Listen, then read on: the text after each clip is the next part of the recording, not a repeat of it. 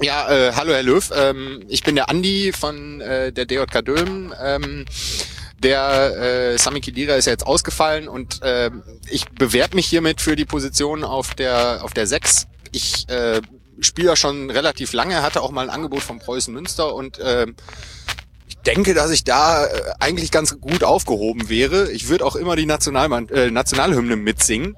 Und äh, das wird ja auch immer ein bisschen bemängelt, diese Identität mit der deutschen Nationalmannschaft. Und ich glaube, ich wäre da genau der Richtige.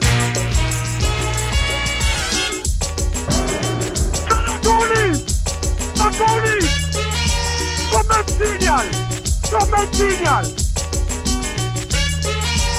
Für mich ist er kein Fußballer, für mich ist er ein Tänzer. Mit allem Pipapo. Ja! Colinas Erben. Der Schiedsrichter-Podcast. Einen wunderschönen guten Tag. Hier sind Colinas Erben. Wir machen einen Schiedsrichter-Podcast.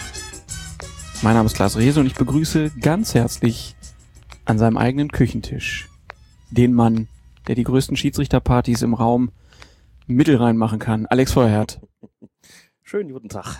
Lieber Alex, wir fangen aber nicht mit der großen Party an, über die wir gleich noch reden werden, sondern wir haben hier einen Transferhammer zu verkünden.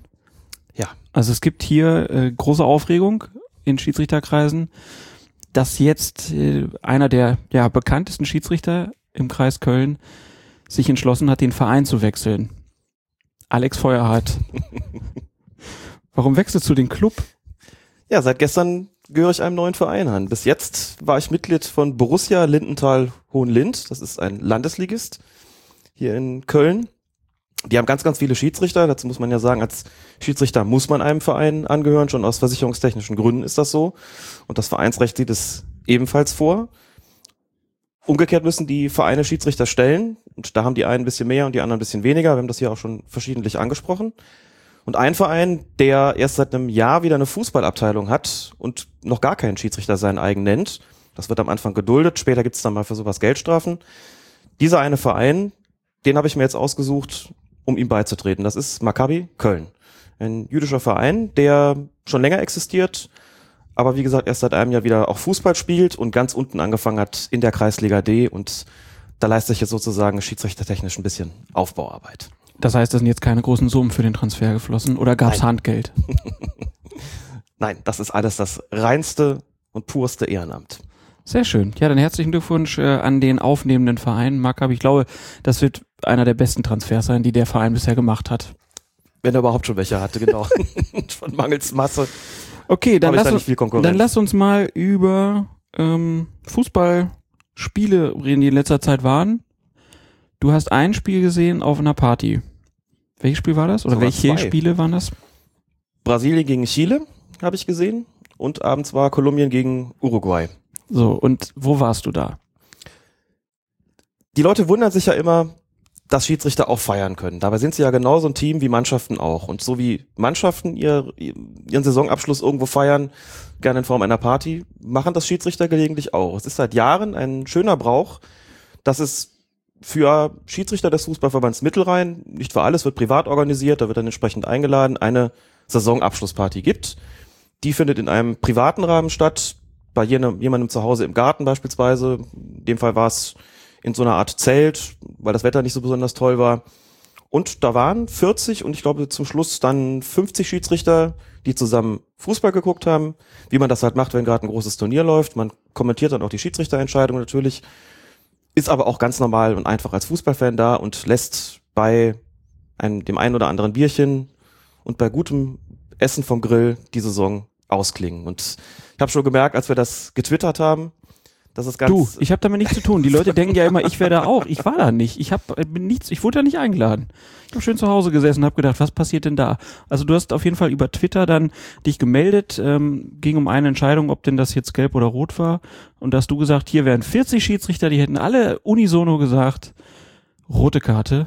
Also nicht Alibaba und die 40 Räuber, sondern Alex und die 40 Schiedsrichter. genau. Und dann ging's ab auf Twitter, ne? Meldeten sich die ersten, die fragten, ob das denn eine Rasenschaumparty war.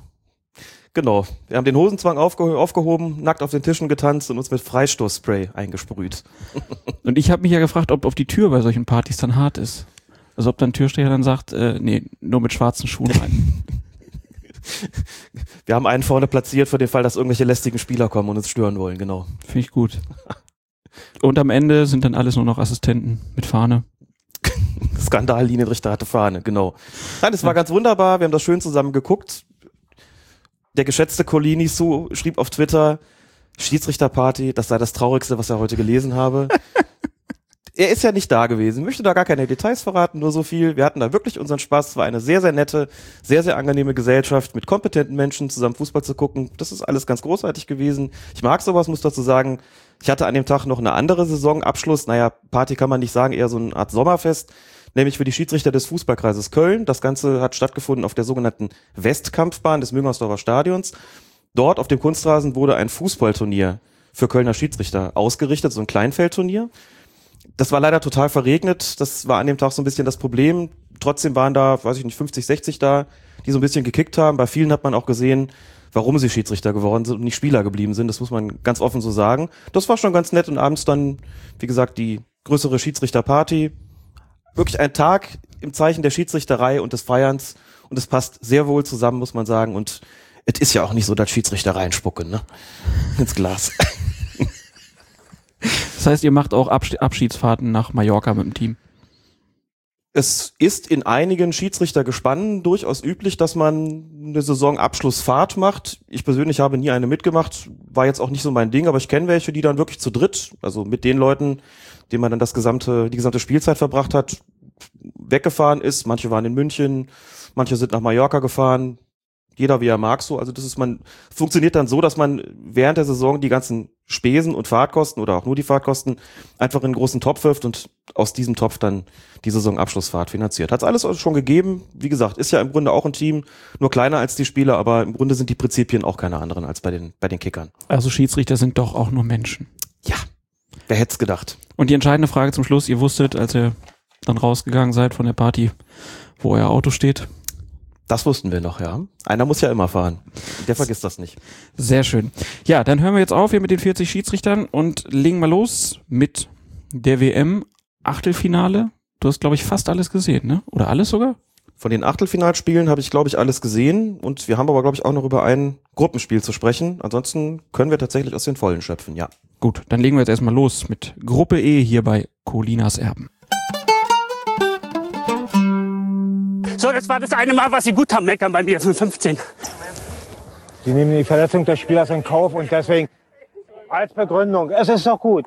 Ich habe klar und deutlich die Begründung gesagt, er nimmt die Verletzung des Spielers in Kauf. Sie gehen weg da! Sie gehen weg da! Hey! Nummer 16. Sie kommen an hier, Nummer 16. So. Hier oben bin ich, hier oben. Ja, Sie gucken mich bitte an. Diese Volks, nein, bleiben bitte hier. Diese Volks möchte ich nicht. Hey! Gib mir Geld, alles gut. Bitte! Meine Herren, weg hier!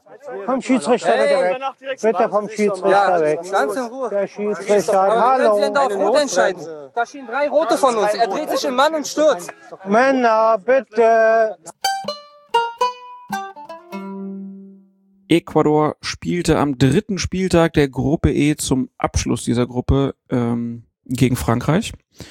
Am Ende ein Klasse 0 zu 0. Nach dem Spiel sprach man noch gar nicht so über die Partie, sondern eher über zwei Szenen. Einmal in der achten Minute, da gab es einen Ellbogenschlag von Mamadou Sakho gegen Osvaldo Minda. Und dann gab es in der 88. Minute einen Ellbogenschlag von Olivier Giroud gegen Gabriel Achillier. Und bei beiden hat der Schiedsrichter nicht gepfiffen, hat das Ganze nicht geahndet und bei dem ersten war das sogar ein bisschen überraschend, weil da stand er sogar noch relativ nah an der ganzen Geschichte dran. Aus deiner Sicht die beiden Szenen, also wenn der Schiedsrichter das wahrnimmt, muss er beide vom Platz stellen? Wenn der Schiedsrichter das sieht, ist es zweimal rot, ganz klar, da muss man überhaupt nicht drüber diskutieren. Da gab es auch nicht den irgendwie gearteten Versuch einer leicht aus dem Ruder gelaufenen Befreiung oder sowas. Das waren beides gezielte Ellenbogenschläge, die für den Fall, dass der Schiedsrichter sie bemerkt hätte, auf jeden Fall mit einem Platzverweis zu ahnden gewesen wären. Wie gesagt, im ersten Fall bei Sacco stand er eigentlich relativ in der Nähe, hat möglicherweise woanders hingeschaut, hat mir die Zeitlupe nochmal angeguckt, da sieht man nur, er steht in der Nähe, aber man kann die Blickrichtung nicht erkennen. Fakt ist wohl, er hat es nicht wahrgenommen, er hat es nicht gesehen, dementsprechend noch nicht geahndet. Aber in beiden Fällen schon ganz klar. Man muss schon auch sagen, es hat ja nun einige Ellenbogeneinsätze gegeben, die ziemlich unfair waren, über die wir diskutieren mussten. Chiellini vor allen Dingen. Als Befreiungsaktion gegen, gegen Suarez, genau. Es hat schon die eine oder andere Situation gegeben, die sehr problematisch war. Und hier bei den beiden Franzosen liegt es eigentlich, auf der Hand ist es eigentlich klar, dass es sich um eine, Fall, um eine Form einer Tätigkeit gehandelt hat, die eigentlich mit einer roten Karte sanktioniert gehört hätte. Jetzt ist die große Frage, warum hat die FIFA da nichts über unternommen? Also wenn der Schiedsrichter es ja nicht gesehen hat, also die Szene nicht bewertet hat, hätte man ja im Nachhinein die beiden Spieler oder einen noch sperren können. Und genau das ist eigentlich nicht rauszufinden. Ich habe mehrmals geguckt auf die FIFA-Seite, habe andere Medien konsultiert, um die Begründung zu erfahren. Es wurden ja verschiedene Ermittlungsverfahren gefordert und die FIFA hat auch deutlich gemacht, hat verkündet, wir werden kein Disziplinarverfahren, kein Ermittlungsverfahren gegen die beiden Franzosen, gegen Sacco und Giroud einleiten. Es wurde aber nicht begründet, warum nicht. Das können sie so machen, also gemäß der Statuten, wie ich dann gelesen, wie ich dann erfahren habe, ist das nicht begründungspflichtig. Ist natürlich als Form der Öffentlichkeitsarbeit zweifelhaft oder sagen wir mal ausbaufähig, denn wenn man das so sieht, stellt man sich das ja eigentlich so vor, eigentlich ist doch ein klassischer Fall. Suarez wird gesperrt für seinen Biss, völlig zu Recht. Wie das so gelaufen ist, da war ganz klar, der Schiedsrichter hat es nicht gesehen und nicht bewertet, also ist ein Disziplinarverfahren möglich. Warum nicht bei den beiden Franzosen? Das war sicherlich im Vergleich zu dem Biss vielleicht minder schwer, aber es wäre auch ein Platzverweis gewesen. Mhm. Man, man weiß es nicht, man hat es nicht erfahren. Die Spekulation darüber ist auch müßig. Ich kann es nicht sagen, warum nicht. Es waren eigentlich in beiden Fällen war es relativ klar. Und wenn sowas in der Bundesliga passiert wäre, sage ich einfach mal, dann wären die auch aus dem Verkehr gezogen worden. Warum nur bei der Weltmeisterschaft nicht? Und was das jetzt im Prinzip, jetzt nicht von der Härte, sondern im Prinzip von Suarez unterscheidet, ist mir persönlich nicht ganz klar, offen gestanden. Ja, der Aufruf natürlich wieder an alle Hörer, wenn ihr irgendwo was gelesen, gehört habt, vielleicht in französischen Medien, meldet euch. Interessiert uns sehr. Eine andere Szene, die für Diskussion sorgte, passierte Anfang der zweiten Halbzeit, 48. Minute. Antonio Valencia, Spieler Ecuadors, ist im Ballbesitz, wird dann etwas abgedrängt von der Seite, setzt Lucas Dignier zu einem Tackling an. Valencia springt kurz ab und trifft Dignier dann mit der Sohle voraus am Schienbein. Es gibt kleine Rudelbildung, dann gewährt der Schiedsrichter eine Verletzungsbehandlung und kurz danach zeigt er dann die rote Karte. Erstmal die Bewertung der Szene, rote Karte, zu Recht. Ich finde zu Recht, genauso wie ich es bei, wie ist der Italiener, Marquisio auch gefunden habe, denn das sind Foulspiele mit der offenen Sohle, wo man einfach nochmal sagen muss, wenn ein Foulspiel gesundheitsgefährdend ist, zieht es einen Platzverweis nach sich. Und die offene Sohle auf das Schienbein des Gegners, da trägt dann der entsprechende Spieler das Risiko. Der Ball war hier in Spielnähe, er ist ein bisschen abgedrängt worden, alles klar, aber schon durch diesen kleinen Absprung, den er da macht, verliert er den Bodenkontakt, dann kann er auch seine Grätschbewegung oder seine Sprungbewegung gar nicht mehr kontrollieren. Und wenn es dann zu einem Treffer kommt, selbst wenn der Ball in Spielnähe ist, ist das ein Platzverweis. Das ist konsequent gewesen. Da gehe ich mit, genauso wie bei Marquisio. Finde es auch gut, dass hier so eine Linie eingeschlagen worden ist, sowas zu ahnen. Denn nur so kann das auch aufhören. Das ist viel darüber diskutiert worden. Ja, ist der jedem nicht irgendwie auch reingerutscht mit dem Schienbein? Hätte er ihn sonst überhaupt getroffen? Das mag alles sein. Trotzdem, wer abspringt und mit offener Sohle irgendwie dahin geht, wo der Gegenspieler in der Nähe ist, trägt die Konsequenzen, die dann daraus resultieren. Der ist hier verletzt worden und dementsprechend Platzverweis völlig in Ordnung. Hier kann man natürlich auch fragen, also da gab es eine kurze Unterbrechung und dann hat der Schiedsrichter sich ja erstmal den Spieler angeguckt. Ist natürlich die Frage, hat er sich erstmal darüber sicher sein wollen, dass der getroffen wurde, um dann zu entscheiden, okay, der wurde getroffen und deswegen gebe ich die rote Karte? Und wenn das so war, ist es überhaupt rechtens? Nein, das wäre so natürlich nicht in Ordnung. Also zunächst mal gibt es keine Vorschrift an den Schiedsrichter, wann er die rote Karte zu zeigen hat. Er muss sie natürlich zeigen, bevor das Spiel fortgesetzt ist. Logisch, sonst könnte er sie ja nicht mehr aus, nicht mehr auspacken.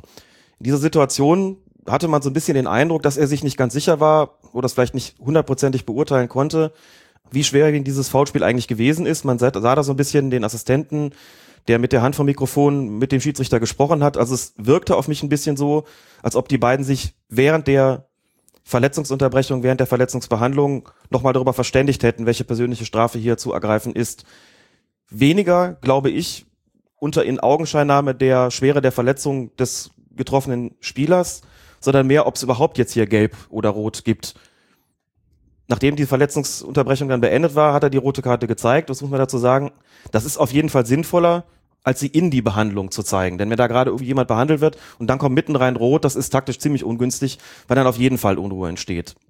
Normalerweise sagt man, wenn es ein Platzverweis ist, soll der eigentlich so schnell wie möglich ausgesprochen werden, auch um einer möglichen Rudelbildung dahingehend vorzubeugen, dass man klar macht, hier ist eine Konsequenz gezogen worden, wir müssen überhaupt nicht diskutieren, die Strafe ist ausgesprochen, das beruhigt normalerweise die Seite, die jetzt das Foulspiel zu erleiden hatte, dann ein bisschen und nicht so spät, wie der Schiedsrichter das hier getan hat. Wahrscheinlich hat der Entscheidungsfindungsprozess eben hier etwas länger gedauert, das ist ziemlich unglücklich. Zu der Frage, ob er die Verletzung in Augenschein nehmen soll oder die potenzielle Verletzung. Nein, das soll er nicht. Ich habe von einem Hörer von uns, von Joelinho Muck bei Twitter, die Frage gestellt bekommen, ob das international statthaft ist, weil es offensichtlich, wie er schrieb, wie er sagte, in Frankreich Usus ist, dass die Schiedsrichter erst gucken, ist da einer möglicherweise schwerer verletzt, bevor sie sich entscheiden, welche persönliche Strafe sie aussprechen, wenn sie denn eine äh, verhängen. Das ist eigentlich überhaupt nicht äh, üblich, überhaupt nicht statthaft, nicht in der Bundesliga und auch nicht international. Der Schiedsrichter muss anhand des Foulspiels einschätzen, ob das in Klammern potenziell gesundheitsgefährdend ist oder nicht. Wenn es das war, geht die Tendenz klar zu einer roten Karte, völlig unabhängig davon, ob der sich jetzt nun danach verletzt oder nicht. Ich neige auch mal ein bisschen dazu, dann auf Twitter so schnell einen rauszuhauen, faul mit Verletzungsfolge, das ist nicht das eigentlich Entscheidende. Entscheidend ist, ob es gesundheitsgefährdend ist oder nicht und das habe ich nicht zu entscheiden, indem ich erstmal gucke. Hat auch einen guten Grund, denn man stelle sich vor, dem Schiedsrichter würde ganz offiziell erlaubt, erstmal zu schauen, was ist ist eigentlich sofort klar, was passieren würde. Die Spieler würden das Danken annehmen und einfach das Ganze noch ein bisschen schlimmer machen, als es eigentlich ist. Ne? Simulieren, klar, manchmal, wenn man eine offene Wunde sieht, dann liegt der Fall sozusagen offen zutage. Oder eine Bisswunde. Oder eine Bisswunde, genau. Ja, aber es ist halt einfach schwierig. Das, man muss schon die Tat an sich gesehen und beurteilt haben und anhand irgendwelcher Spuren ist das schwierig, anhand der Reaktion der Spieler. Also es ist auch sehr schwierig. Das sind eigentlich keine Beweismittel. Das sind allenfalls Indizien und deswegen gelten sie nicht. Deswegen verlässt man sich eigentlich nur auf das, was der Schiedsrichter gesehen hat. Und insofern nein, er soll nicht gucken und das schon gar nicht zu einem irgendwie gearteten Maßstab für die Farbe der Karte nehmen. Ich glaube auch, wie gesagt, nicht, dass es hier so war. Er hat einfach was länger gebraucht und das war aus meiner Sicht ein bisschen unglücklich. Wobei man auch dazu sagen muss, wichtig ist, dass ja überhaupt dann die rote Karte gekommen ist. Ob vor oder nach der Verletzungsbehandlung ist dann erstmal zweitrangig. Ja, er spricht ja auch in bestimmten Fällen was dafür, dass ein Schiedsrichter zuerst hingeht und guckt, mhm. wenn er sich unsicher ist, ob derjenige, der da liegt, vielleicht dringend Hilfe braucht. Ja. Ne? Kann ja auch immer noch der Fall sein. Dann ist die Karte erstmal egal, die kann man auch zehn Minuten später noch zeigen. Vielleicht muss man erstmal die Behandlung anregen. Also von daher, das ist ja auch noch ein Beweggrund, warum man sich vielleicht erstmal den Spieler anguckt. Im Idealfall ist es so, Opfer vor Täter. Erst gucken, was ist mit dem Opfer, mhm. wie schwer ist der verletzt, braucht der Behandlung. Dann guckt man nur runter und fragt den Spieler auch, brauchen sie Behandlung. Manchmal erübrigt sich die Frage schon, wenn er da liegt und sich windet, dann weiß man schon, da soll jetzt jemand kommen. Erst den, das ist das Wichtigste, dessen körperliche Unversehrtheit oder dessen körperliches Wohlergehen sozusagen. Und dann als nächstes schnappt man sich den Täter, macht das aber möglichst bald und spricht dann gegenüber dem Täter die entsprechende Strafe aus, eben in dem Fall gelb oder, wenn es schlimm läuft, die rote Karte. Es ist in aller Regel nicht so sinnvoll zu warten, bis das alles abgeschlossen ist, bevor man zur Karte greift. Ja, das war also der letzte Auftritt von Ecuador. Kommen wir also zum Achtelfinale und kommen zum ersten Auftritt von Howard Webb. Zweite zweite Auftritt. Mhm. Er hatte ja noch das dritte Spiel bekommen, ne? Äh, was hat er vorher noch gepfiffen? Auch Kolumbien, ne? Genau. Da hat diesen Eckball nicht gegeben, über den wir noch sprechen werden. Das letzte Gruppenspiel von Kolumbien hat er gepfiffen. Aber dann der zweite Einsatz, Brasilien gegen Chile. Da war ja so ein bisschen komisch, dass er tatsächlich exakt vier Jahre nach dem letzten Aufeinandertreffen einer Weltmeisterschaft Brasilien-Chile dasselbe Spiel wieder bekommen hat. Damals ohne Probleme geleitet, die Partie. Brasilien relativ locker 3-0 gewonnen. Man kann sich ja trotzdem fragen, warum machen die das? Ich glaube, das ist denen gar nicht bewusst gewesen. Die teilen. Aber wäre das nicht schwach? Da müsste man noch gucken. Also, dass man halt sieht, okay, die Partie gab es schon mal vor vier Jahren. Wer hat denn da gepfiffen? Okay, der hat gepfiffen. Dann wird er das nicht nochmal leiten. Es ist vier Jahre her. Gleichwohl muss man natürlich sagen, hätte es in dem Spiel damals ein Problem gegeben, wäre das natürlich unglücklich gewesen, denn das Gedächtnis der Spieler und auch das Gedächtnis der Öffentlichkeit ist in solchen Fällen natürlich relativ gut. Das ist natürlich recht. Also da in dem Spiel vor vier Jahren nichts passiert ist, kann man sagen, ja, warum soll er nicht pfeifen? Genau, und so wie es in der Bundesliga teilweise auch schon der Fall gewesen ist, dass es, dass Schiedsrichter das Hin- und das Rückspiel von zwischen zwei Mannschaften gepfiffen haben, einfach weil klar war, das haben sie gut gemacht, alle waren zufrieden mit der Leistung. Warum also nicht auch im Rückspiel? Das war bei Bayern gegen Dortmund in diversen Spielzeiten beispielsweise so und hier ist es vier Jahre her gewesen und bitte nichts angebrannt und es ist Howard Webb, der international eh einfach einen sehr, sehr guten Ruf hat, trotz des etwas verpatzten WM-Finals 2010. Also insofern ist es ein Kuriosum gewesen, auch weil es auf den Tag genau vier Jahre her gewesen ist. Aber er hat ja auch diesmal eine sehr, sehr gute Leistung gezeigt, muss man sagen, im Vorgriff. Ja, aber das Spiel ging ja erstmal los und man dachte so, oh, passiert ihm dasselbe wie 2010 beim WM-Finale. Kamen äh, viele Nachfragen zu dem Zeitpunkt, weil Howard Webb hat erst sehr spät mal eine gelbe Karte gezeigt und gleich am Anfang auch wirklich bei Situationen sich gegen eine Verwarnung entschieden, wo man vom Fernseher saß und dachte, hier muss eigentlich eine gelbe Karte gezeigt werden. So sehe ich das auch. Und hier greift eben wieder diese FIFA-Direktive, die wir schon mal angesprochen haben, die FIFA-Direktive von Massimo Busacca, dem Schiedsrichterchef der FIFA, die da lautet, zeigt die erste gelbe Karte so spät wie möglich. Wir sind gefragt worden, ob das nicht eigentlich eine Direktive ist, die in die Richtung geht, den, Spiel, den Schiedsrichter mehr Spielraum an die Hand zu geben. Ich würde auch vermuten, dass es so sein soll, nur gibt es eben Vergehen auf dem Platz, bei denen es eigentlich für den Schiedsrichter keinen Spielraum mehr gibt, beispielsweise bei taktischen Fouls, auch bei Situationen, wo eigentlich vom Regelwerk zwingend eine gelbe Karte vorgeschrieben ist. Das sind Spielräume, wo ich nicht so sicher bin, ob es wirklich sinnvoll ist, sie zu erweitern. Und das zieht sich ja so ein bisschen wie ein roter Faden durch dieses Turnier, dass die erste gelbe Karte in vielen Spielen tatsächlich sehr spät gezeigt worden ist, dass es in einigen Fällen dazu gekommen ist, dass die Spiele dadurch deutlich härter geworden sind, weil die, die, die Spieler das natürlich so ein bisschen als Freifahrtschein begreifen und dann dementsprechend handeln. Die Konsequenzen sind aber auch deshalb sehr unterschiedliche gewesen, weil die Schiedsrichter, die sie sozusagen zu tragen hatten, auch sehr unterschiedlich damit umgegangen sind, beziehungsweise auch Kraft ihrer Autorität, Kraft ihres Durchsetzungsvermögens sehr unterschiedlich in der Lage sind, diese Linie durchzusetzen. An Howard Webb geht man nicht, un nicht unbedingt dran, an Björn Kölpers auch nicht. Andere Kollegen haben sich da schon ein bisschen schwerer damit getan, das muss man so sagen. Bei Howard Webb ist es gut gegangen. Im Grunde muss man die gesamten Schiedsrichterleistungen bei den Spielen mit späten gelben Karten, wo man vielleicht gesagt hätte, in den ersten 30 Minuten waren es eigentlich schon zwei, drei Situationen, wo man hätte gelb zeigen sollen. Im Grunde müsste man alle diese Spiele stärker unter dem Aspekt beurteilen oder die Schiedsrichterleistung bei diesen Spielen stärker unter dem Aspekt beurteilen, was diese Direktive der FIFA betrifft. Mir persönlich fällt das schwer, weil es für mich nicht nur vollkommen neu ist, sondern weil es für mich auch zweifelhaft ist und ich die negativen Auswirkungen, in meinen Augen zumindest, auf die entsprechenden Spiele gesehen habe. Dass das dann immer mal wieder auch gut gegangen ist, dass wir immer mal wieder auch Spiele hatten, wo es dann bei zwei, drei gelben Karten geblieben ist, wo man hinterher sagen kann, ist doch alles gut gewesen. Wo ist das Problem? Ja, bestimmt. Nur ist das wirklich ein Vabon-Spiel? Und wenn ich mir vorstelle, dass das künftig mal so eine Direktive für die Amateurklassen sein soll, dann wird mir Angst und Bange, denn dann ist auf den Plätzen der Teufel los. Es wird sicherlich nicht kommen. Wir werden später noch darüber sprechen, wie Herbert Fandl darüber denkt. Insofern gehe ich nicht davon aus, dass das in irgendeiner Form Konsequenzen für die nächste Bundesliga-Saison hat, geschweige denn für die Amateurspielklassen. Auf der anderen Seite ist es so, die Leute sehen es jetzt halt bei der Weltmeisterschaft und wer weiß, wie sich das dann beispielsweise in den unteren Spielklassen in der kommenden Saison auswirkt. Ne? Dann lass uns, lass uns doch kurz die, diese Passage aus dem Funnel-Interview, aus dem Kicker von heute kurz vorziehen. Da wird er gefragt, Massimo Busacca, der Schiedsrichterchef der FIFA, hat wohl die Maxime vorgegeben, möglichst lange mit Verwarnung zu warten. Darauf antwortet Funnel dann, Schiedsrichter sollen ein Spiel leiten und der Fußball muss im Mittelpunkt stehen. Allerdings ist es auch ihre Aufgabe, gewisse Grenzen zu setzen. Wenn man das nicht tut, schadet es dem Fußball eher. Wir sehen Vergehen, bei denen wir sagen, hier müsste eigentlich eine Verwarnung her. Wenn diese notwendigen Verwarnungen nicht ausgesprochen werden, ist man zunächst einmal verwundert. Wenn dies dann zur Regel wird, ist man mehr als irritiert. Verklausuliert sagt er hier, ich halte überhaupt nichts davon, dass das so gehandhabt wird kann man davon ausgehen, dass sie sich das für die nächste Bundesliga-Saison nicht vorstellen können. Ähm, man muss aber dazu sagen, es gibt deutlich weniger gelbe Karten. Das ist ja auch irgendwie logisch, ne? Ja. Aber ähm, die Statistik sagt, dass es in der Vorrunde waren das jetzt 2,79 gelbe Karten pro Spiel gab.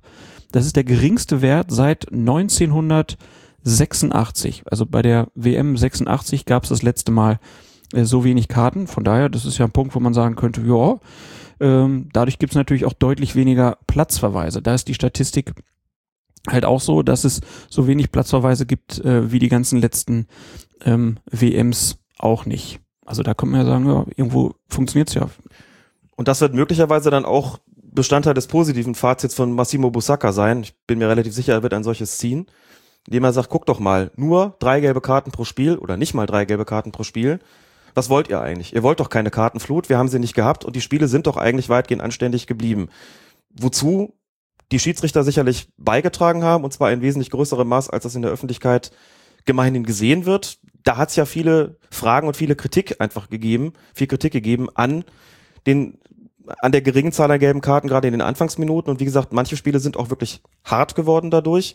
Ist also die Frage, was man will. Was ich in jedem Fall problematisch finde, ist diese Nicht-Kommunikation gegenüber der Öffentlichkeit. Wenn man schon so, so eine Direktive erlässt, wir haben es nun erfahren, es gibt auch noch eine weitere Direktive, an die Schiedsrichter dazu kommen wir dann später noch.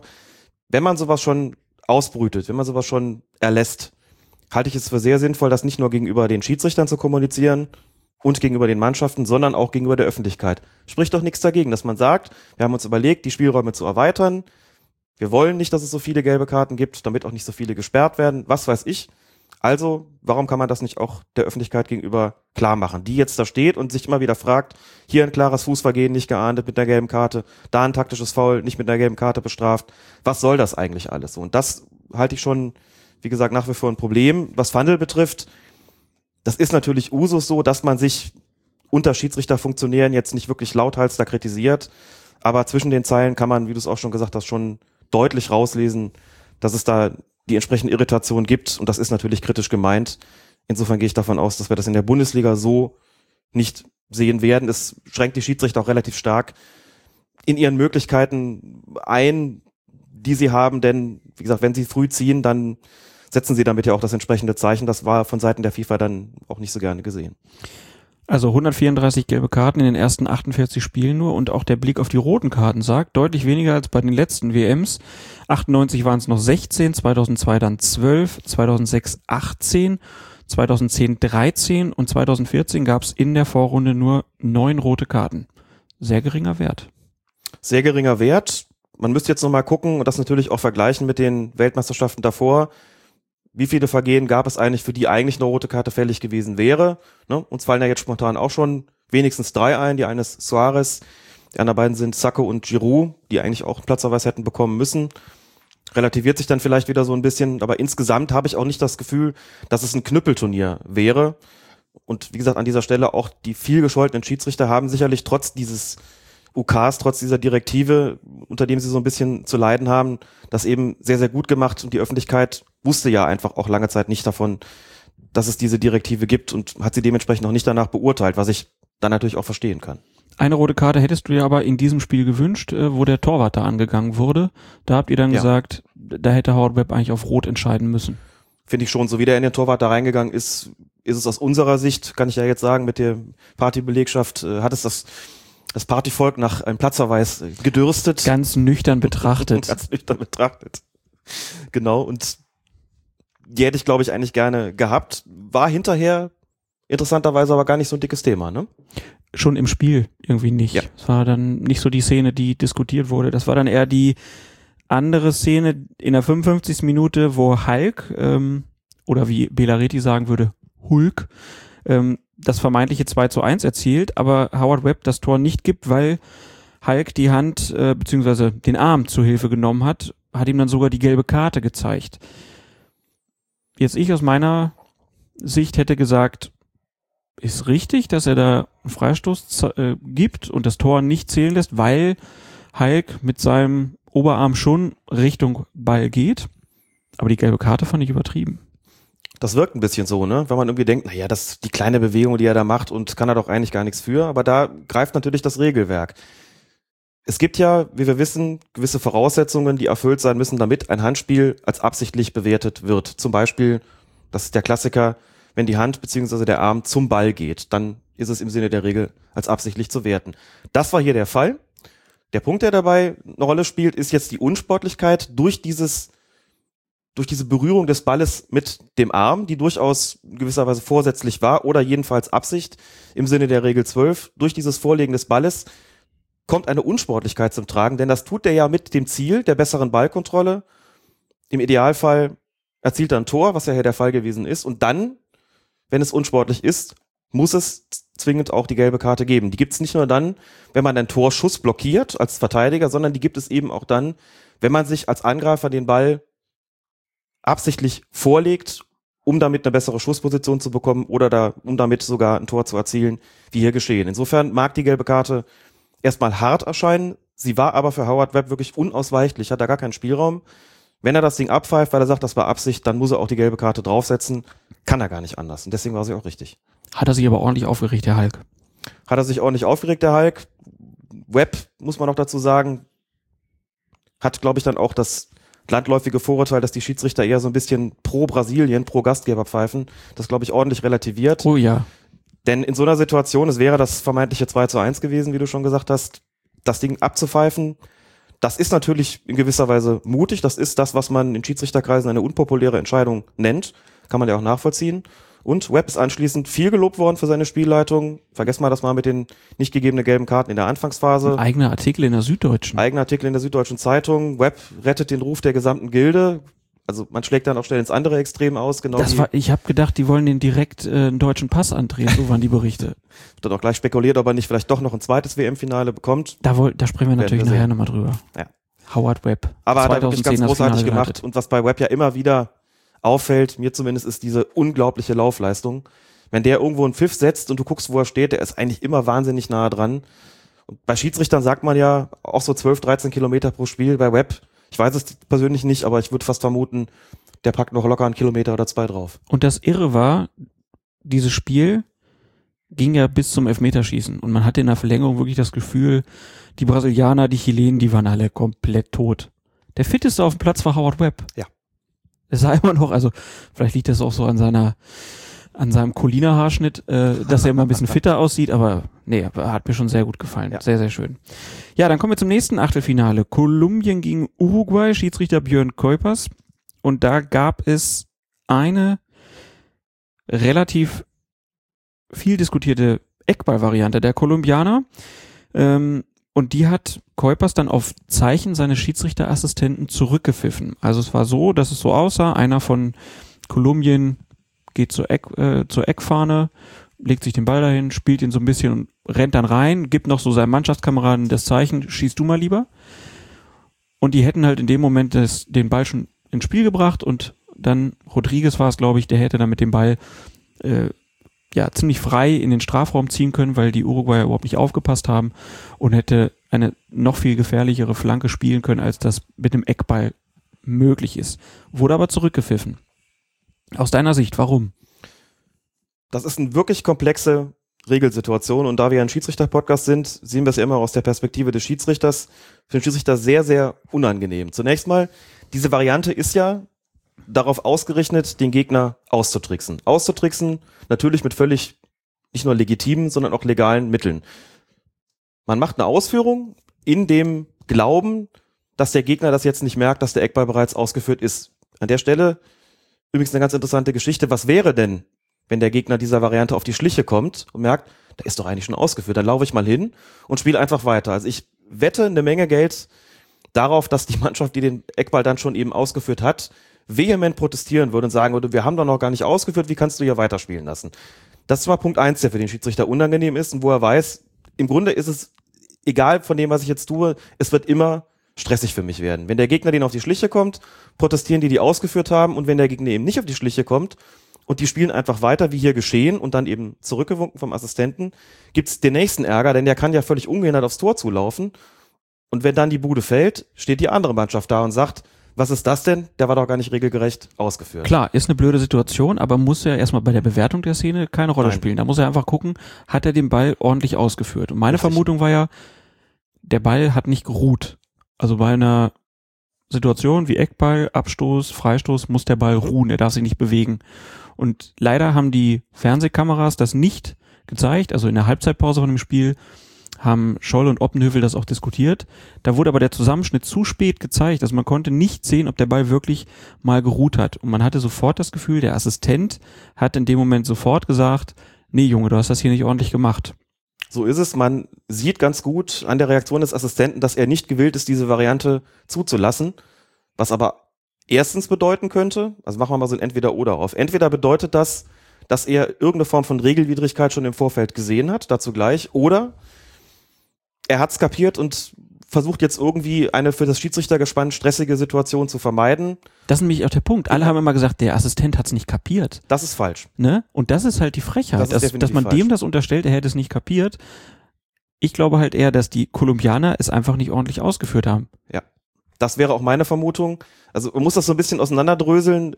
weil eben verschiedene Aspekte eine Rolle spielen. Also zunächst mal nochmal zurück zu dem, der ihn ja ausgeführt hat zuerst oder zumindest der geglaubt hat, der habe ihn ausgeführt. Der tänzelt so ein bisschen mit dem Ball dahin und nimmt ihn so gar nicht in die Hand, den Ball, wie man das ja sonst macht bei einer Eckballausführung, um ihn zu positionieren, weil das ja schon einen Hinweis hätte geben können darauf, dass das ganze Ding hier frühzeitig ausgeführt worden ist. Er geht dann mit dem Ball am Fuß dahin, stoppt ihn dann mit dem Fuß auf in diesem, diesem Teilkreis, in diesem Viertelkreis an der Eckfahne und bewegt ihn dann mit seiner Sohle aus diesem Viertelkreis hinaus. Da setzt jetzt so der Punkt an, regeltechnisch, wo ich sagen würde, das könnte man als Führen des Balles bezeichnen. Mhm. Und damit käme der Punkt zum Tragen, den du auch schon angesprochen hattest, mit Blick darauf, dass das vielleicht der Ball vielleicht nicht geruht haben könnte. Das könnte man so sehen. Der Punkt ist, wenn ein Schuss, wenn, wenn, wenn ein Eckball ausgeführt wird, muss das natürlich geschehen mit dem Fuß. So steht es in den Regeln auch drin. Wenn ich den jetzt führe mit der Sohle, bewege ich ihn ja und bewege ihn sozusagen aus der Ruheposition, dann ruht der also nicht mehr. Ob das ein korrektes Spiel des Balles ist, ganz streng genommen, ist dann eben die Frage. Normalerweise würde ich sagen, Also ja, man muss, man muss den Ball stoßen, sagst du. So, man darf ihn nicht führen so mit der Sohle, sondern man muss einmal kurz gegentippen sozusagen. es steht eben in den Regeln nur drin, der Ball muss, der Eckstoß muss mit dem Fuß ins Spiel gebracht werden. Da steht jetzt nicht mit der Innenseite oder mit dem Spann oder mit der Hacke oder womit auch immer. Da steht auch nicht, nicht mit der Sohle. Nur wenn ich einen Ball führe und ihn dann sozusagen, also das geht natürlich nicht, wenn ich ihn führe und dann irgendwie so loslasse, ist das eigentlich kein reguläres ins Spiel bringen des Balles, weil ich ihn ja dann aus dieser Ruheposition bewegt habe und habe ihn quasi nicht in einem Stoß bewegt, sondern eben mitgeführt. Das könnte dem Assistenten unter Umständen die Möglichkeit an die Hand beziehungsweise an die Fahne gegeben haben, zu sagen, das war für mich nicht regulär und das nehme ich jetzt als Punkt, um deren Eckballvariante, die ich verstanden habe als Assistent, zu sabotieren. Denn, jetzt kommt der zweite Punkt dazu, als der nächste Spieler dann kommt, der durchlaufen wollte und das ja auch äh, getan hat, gibt der Assistent ihm zu verstehen durch ein Handzeichen und durch seine, seine Mimik, du legst den Ball jetzt hier wieder in den Viertelkreis. Dieser Eckstoß ist noch nicht ausgeführt, weil er nicht korrekt ins Spiel gebracht worden ist, zum Beispiel. Oder warum auch immer. Das heißt, ganz klar, man sieht an der Reaktion, der hat das sehr wohl kapiert, der hat das durchschaut, was die da wollten. Jetzt ist nur die Frage, hat er sozusagen geahnt, das gibt gleich Stress, wenn ich den laufen lasse und alle beschweren sich hinterher und wir haben jetzt die Scherereien aufgrund von deren Eckstoßvariante und wir beugen das Ganze jetzt so ein bisschen, weil wir das nicht wollen. Also wir wollen jetzt sozusagen uns nicht in diese stressige Situation manövrieren, indem wir das zulassen. Oder hat er einfach gesagt, nee, nee, der Ball ist mitgeführt worden und das wäre halt eine regeltechnische Begründung. Deswegen bestehe ich drauf, dass der hier nochmal ausgeführt wird. Er ist ganz streng genommen, regeltechnisch zumindest auf der sicheren Seite gewesen, sage ich. Indem dieser Ball geführt worden ist, hatte er einen Grund einzugreifen, zu sagen, das ist kein korrektes ins Spiel bringen des Balles, deswegen machen wir das Ganze jetzt nochmal. Klammer auf, wobei er den fürs Schiedsrichtergespann angenehmen Aspekt auch hatte, dass dadurch eine potenzielle Stresssituation für Schiedsrichtergespann vermieden worden ist. Klammer zu, die möglicherweise der eigentliche Anlass gewesen ist, um das zu verhindern. Dass die Variante grundsätzlich statthaft ist, dass also selbstverständlich und völlig in Ordnung ist, wenn einer den so ein bisschen antippt, sich dann entfernt, das Risiko eingeht, dass der Gegner das merkt, der nächste kommt und damit loszieht. Dagegen ist im Prinzip nichts einzuwenden, wenn der Eckstoß entsprechend korrekt ausgeführt worden ist. Und wenn das Schiedsrichtergespann dann eingreift, sei es der Schiedsrichter, sei es der Assistent, dann begeht dieses Gespann eigentlich einen Fehler. Mhm.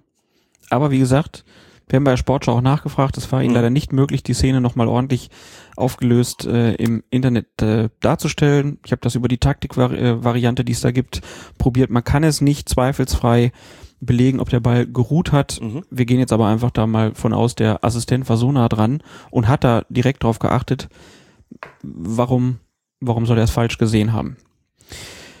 Ja, dann zweite Szene aus dem Spiel Kolumbien gegen Uruguay, 77. Minute. Uruguays Diego Lugano bekommt im Trikot und Leibchen auf der Bank sitzend wegen Reklamierens die gelbe Karte gezeigt.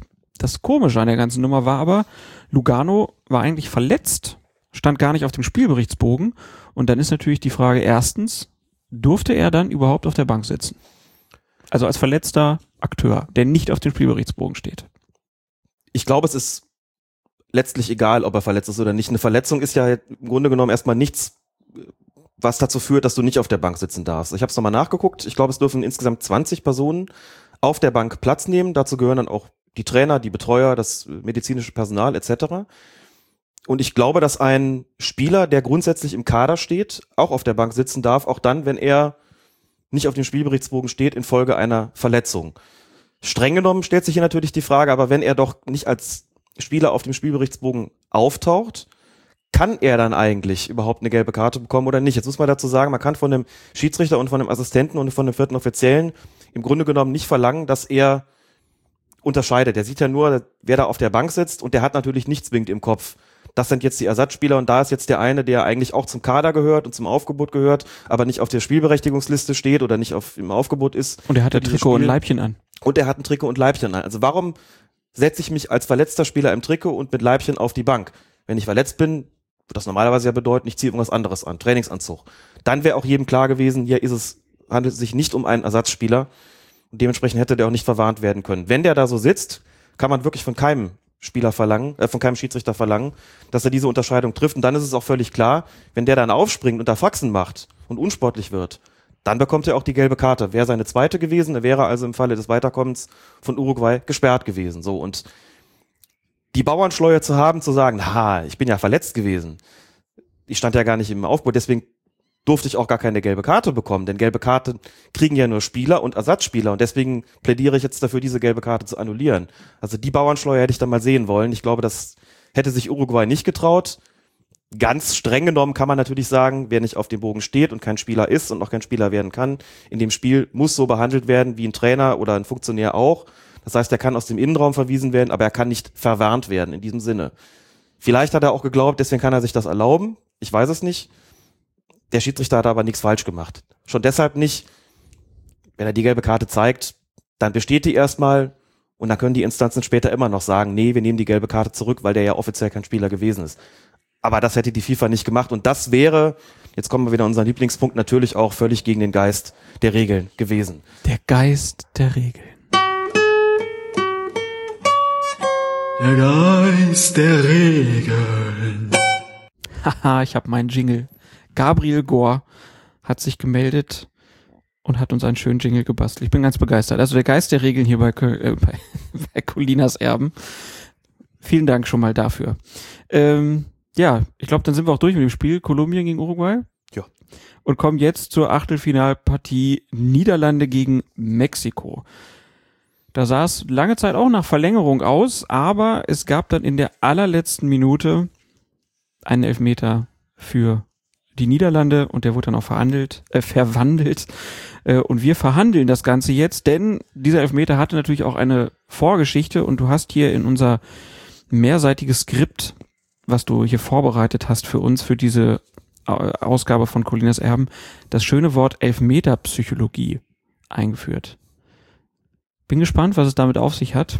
Wir fangen einfach mal an. 45. plus zwei Minuten Arjen Robben im Strafraum von Mexiko. Und der wird dann eigentlich gleich doppelt getackelt. Einmal von Rafael Marquez und einmal von Hector Moreno. Ja, Robben fällt dann auch, aber Schiedsrichter Pedro Poenza pfeift nicht. Klarer Doppelelfmeter. Hätte gleich zwei Gründe gegeben, nicht wahr? Das ist halt ein bisschen das Problem von Robben. Wenn er getroffen wird, fällt er auch immer sehr spektakulär, hilft sozusagen so ein bisschen nach. Das ist schon Bestandteil dieser Elfmeterpsychologie. Ich meine das durchaus aus der, zunächst mal aus der Sicht des äh, gefaulten oder vermeintlich gefaulten Spielers. Dann kommt noch der Aspekt des Faulen dazu und zum Schluss der des Schiedsrichters. Elfmeterpsychologie auch mit Blick darauf, dass manche Strafstöße eben die Vorgeschichte haben, die du ja auch schon angesprochen hast. Also aus meiner Sicht hätte es hier durchaus schon einen geben können, geben sollen. Der ist zweimal getroffen worden und auch wenn er recht spektakulär fällt, ein Foul ist es trotzdem gewesen. Hat aber keinen Strafstoß gegeben und damit quasi Teil 1, Robben und Proenza, die hier zusammenkommen und man sich die, man hat sich sicherlich die Frage gestellt, ich glaube, es war auch im, äh, im Kommentar zu dem Spiel so, ich glaube nach der zweiten Geschichte spätestens dann, mal gucken, ob Robben heute noch einen bekommt oder nicht. Aber ich glaube, der Kommentator hat dann auch behauptet, die Wahrscheinlichkeit steigt jetzt damit. Je öfter Robben fällt im Strafraum, desto wahrscheinlicher wird es, dass er zum Schluss mal einen Strafstoß bekommt. Ja, äh, Kommentator Tom Bartels hat sich in dem Spiel, also er hat den Elfmeter quasi heraufbeschworen, wird er wahrscheinlich im Nachhinein sagen. Ich fand, er hat sich ein bisschen um Kopf und Kragen geredet da mit seiner, mit seinen Überlegungen. Aber gut, äh, kommen wir gleich noch zu. 68 Minute war es dann so, dass äh, Robben wieder gefallen ist. Der Kicker hat dazu geschrieben, das ist unsportlich. Der strauchelnde Robben versucht erst einen Freistoß zu schinden. Anschließend soll auch noch ein Elfmeter rausspringen. Proenza lässt wieder weiterspielen. In der Situation Schwalbe von Robben? Ja, zumindest war es kein Foulspiel. Ne? Wenn man als Schiedsrichter da weiterspielen lässt, ist man eigentlich auf der sicheren Seite.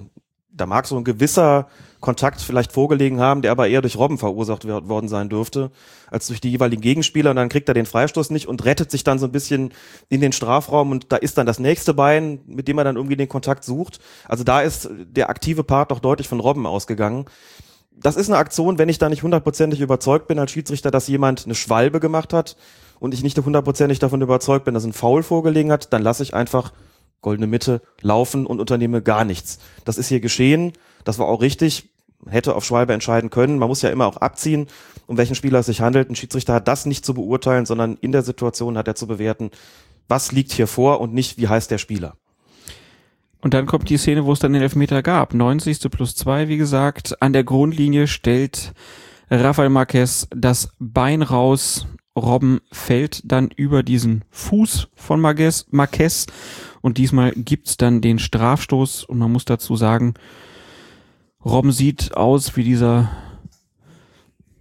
Soldat, Freiheitskämpfer auf dem Y-Plakat. Da ist halt dann die Frage, kann man zu so einer Szene sagen, es ist sowohl geschauspielert als auch faul? Das Und deshalb ist es dann auch ein berechtigter Elfmeter in der Folge. Das kann man sicher sagen. Man muss natürlich zunächst mal schauen, was liegt denn zeitlich äh, an erster Stelle. Und da ist natürlich der Kontakt. Der Kontakt, der Das ist die große Frage nämlich. Bei allen Diskussionen über diese Szene schwingt nämlich immer die Hypothese mit, Robben wäre auch gefallen, wenn der Fuß nicht gekommen wäre. Die These kann man in den Raum stellen, die lässt sich aber natürlich nicht belegen. Nee, natürlich, aber das ist halt das Problem von Robben sozusagen. Seine Spielweise, seine Vergangenheit, da schwingt immer dieser Glaube mit, er sucht doch nur den Kontakt, er fädelt ein und so weiter und so fort. Aber bleiben wir erstmal bei der Szene. In tausendfacher Vergrößerung sieht man, Marquez trifft den Fuß. Die Öffentlichkeit mag das so sehen mit der Vorgeschichte von Robben und mit seiner Spielweise in solchen Situationen als Schiedsrichter und dann dementsprechend auch als Schiedsrichter-Podcast hat man ja zunächst mal zu beurteilen, was ist denn eigentlich wirklich da passiert. Ich formuliere es mal so, dass Robben nicht undankbar war, dass sein Fuß stand, über den er fallen konnte. Das würde ich gar nicht in Abrede stellen. Aber Marquez stellt das Bein raus. Es kommt zum Kontakt, den mag Robben gesucht haben. Das ist aber hier nicht, äh, nicht wirklich das Entscheidende. Er fällt dann. Also den Kontakt hat Marquez verursacht und der ging auch originär von ihm aus. Dann soll er den Fuß weglassen, dann passiert das Ganze auch nicht. Und er gibt Robben dann nicht den Anlass zu fallen. Wenn er doch fällt, ist es dementsprechend kein Foulspiel. Dass Robben dann, das liegt ja zeitlich danach, spektakulär fällt, dass er sozusagen danach hilft, das würde ich auch gar nicht bestreiten. Es ist aber trotzdem keine Schwalbe im eigentlichen Sinn gewesen, weil es ja vorher einen Kontakt, ein Foulspiel gegeben hat. Und dann ist es letztlich auch nicht so wichtig, ob der Spieler nun ein bisschen stolpert oder ob er spektakulär hinfällt. Dann muss der Schiedsrichter auf Strafstoß entscheiden. Der Kontakt ist nicht besonders schwerwiegend gewesen. Robben hat ihn sicherlich dankbar angenommen, aber aus Schiedsrichtersicht muss man wirklich sagen, das kann man einfach vom keinem verlangen, jetzt hier in dieser Situation sofort und unumstößlich zu beurteilen. Wie viel davon war denn sozusagen von Robben gesucht und dankbar angenommen? Wie viel von diesem Sturz hat jetzt Marquez verursacht? Er muss das in kürzester Frist entscheiden, hat eben keine Zeitlupen. Wenn er einen Kontakt wahrnimmt, ist es einfach so, egal wie der dann fällt, da gibt's hier halt einen Strafstoß. Und den würde ich auch vertreten, den würde, da würde ich hier auch mitgehen. Das Punkt, Problem ist so ein bisschen, um auf diese Elfmeterpsychologie dann auch äh, zurückzukommen und auf sie einzugehen. In der Nachspielzeit der ersten Halbzeit wird Robben da eigentlich wenigen Sekundenbruchteilen gleich zweimal gefault und bekommt den Strafstoß nicht. Möglicherweise auch deshalb, weil er so spektakulär gefallen ist und sich Proenza in dem Moment gedacht hat, nee, nee, Kollege, dafür kriegst du den nicht. Jetzt ist es so, in der Öffentlichkeit haben dann viele gesagt, wer einmal lügt, dem glaubt man nicht und das quasi auf den Fußball übertragen gesagt, wer einmal so fällt, das ist ja quasi dann das Täuschungsmanöver, der bekommt eben vom Schiedsrichter keinen Strafstoß mehr. Muss ich dazu sagen, aus meiner eigenen Erfahrung heraus, wenn ich gemerkt habe, dass ein Spieler schnell fällt, hat der es bei mir tatsächlich schwerer gehabt, einen Strafstoß zu bekommen. Denn wer leicht fällt, signalisiert dem Schiedsrichter damit natürlich auch, dass er genauer hinschauen muss.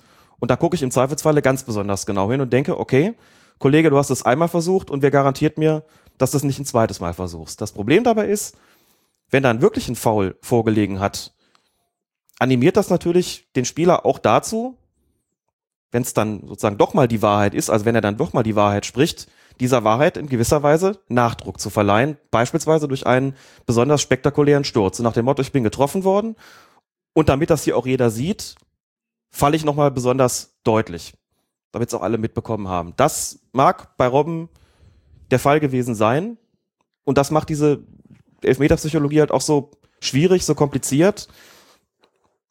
Denn die ganze Vorgeschichte spiegelt sich in dieser Situation in gewisser Weise auch weiter. Und trotzdem hat der Schiedsrichter eben nur Sekundenbruchteile und keine Zeitlupe, um zu entscheiden, ist das, was da passiert ist, wirklich ein elfmeterreifes Foul gewesen oder ist das nur was, was auch passiert wäre, wenn da gar kein Fuß gestanden hätte.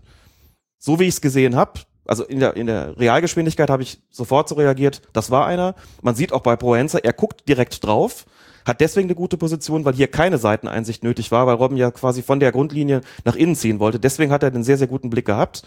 Steht, glaube ich, ungefähr an der Strafraumlinie Proenza und man sieht auch, da findet keine Absprache mehr mit einem Assistenten statt, da kommt der Pfiff und der geht auf den Punkt und das ist so ein Ding, das habe ich gesehen und sofort gepfiffen das muss man sagen, aus Schiedsrichtersicht ist es oft so, der erste Eindruck, den man von irgendwas hat, ist oft wirklich auch der richtige. Der erste Impuls, den man hat, ich habe den Kontakt gesehen, das war für mich ein Strafraum, strafstoßwürdiges Foul. Ich gehe jetzt auf den Punkt, ist normalerweise dann auch der richtige Impuls. Und ich würde da auch mitgehen, also ihn zumindest verteidigen, wenn Leute sagen, das war nicht so schwerwiegend, dass man zweifeln muss. Darüber kann man sicherlich diskutieren, aber eine für mich tragbare Entscheidung, auch wenn sie in der Nachspielzeit, der regulären Spielzeit getroffen werden musste und natürlich sehr schwerwiegende Konsequenzen hatte, denn der Strafstoß wurde verwandelt und damit war Holland eben eine Runde weiter. Jetzt um das dieses Thema, was Tom Bartels dann auch so ein bisschen da angesprochen hat, naja, äh, dass Robben ja auch nach diesem Fall, Fall dieser Fallmöglichkeit sucht.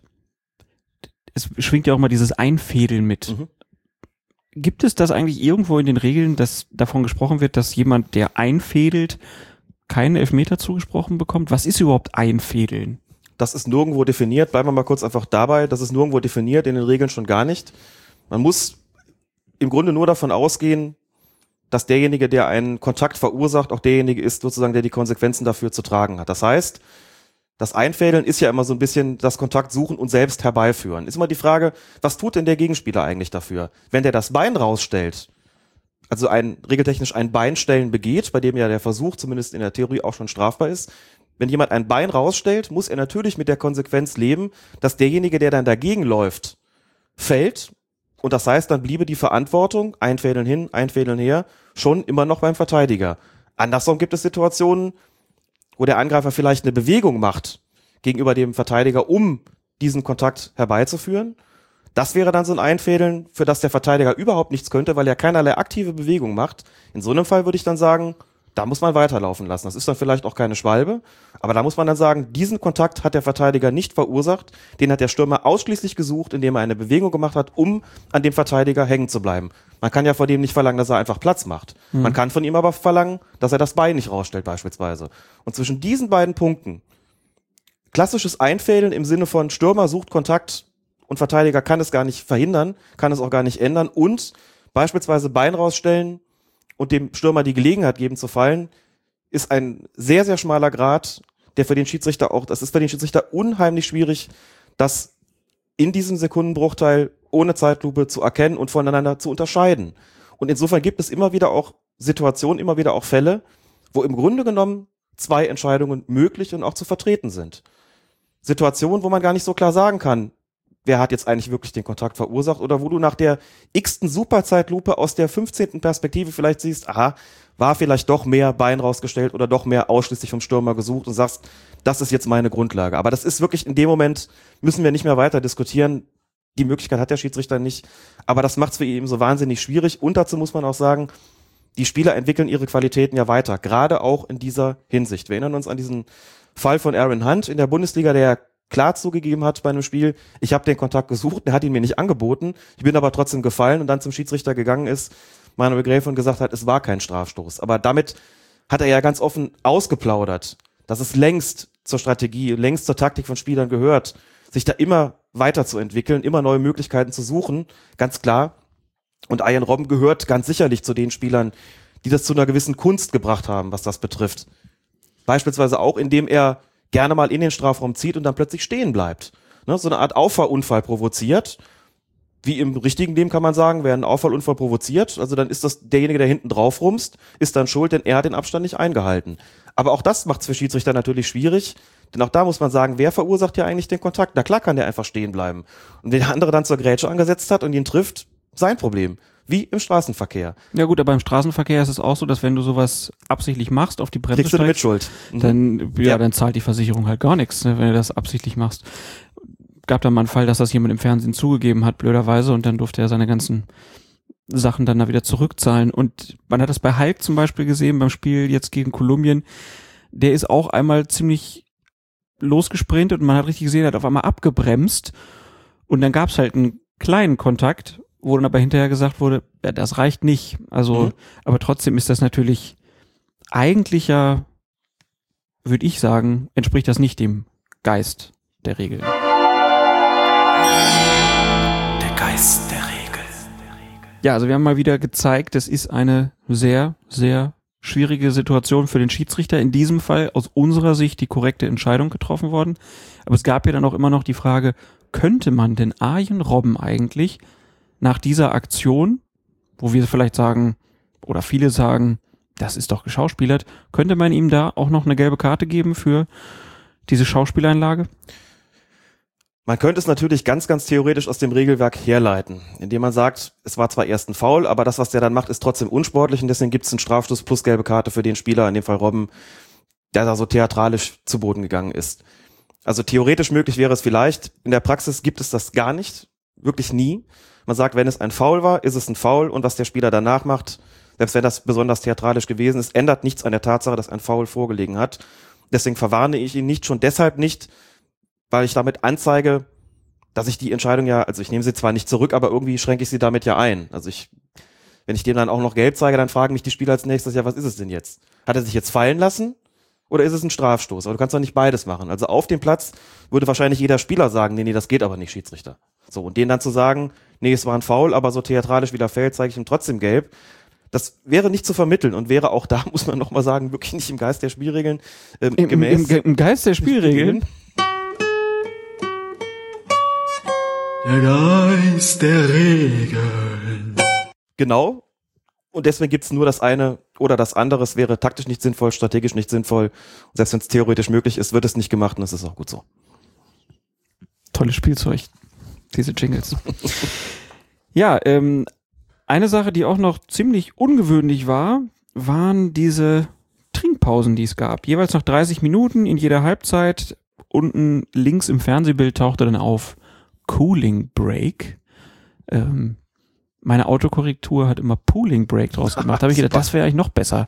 Man baut da so einen Swimmingpool aus, da können die Spieler einmal alle rein, weil die, die ging ja wirklich am Stock. 34 Grad waren es da ähm, im Stadion und es gab dann Kühlwesten für einige Spieler, es gab nasse Handtücher, die haben total viel getrunken, haben sich nass gemacht und so.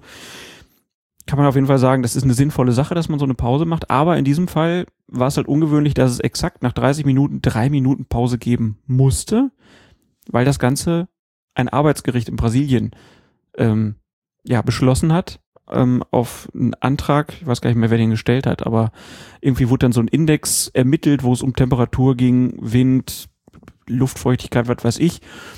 Und ab 32 Grad musste halt diese Pause gemacht werden. Also gab es dann diesen dreiminütigen Break. Die FIFA wollte eigentlich, dass die Schiedsrichter das entscheiden, so wie man das ja eigentlich zum Beispiel aus dem DFB-Pokal auch kennt. In der ersten Runde ist es immer sehr, sehr heiß. Da wird dann auch oft eine Pause gemacht zum Trinken.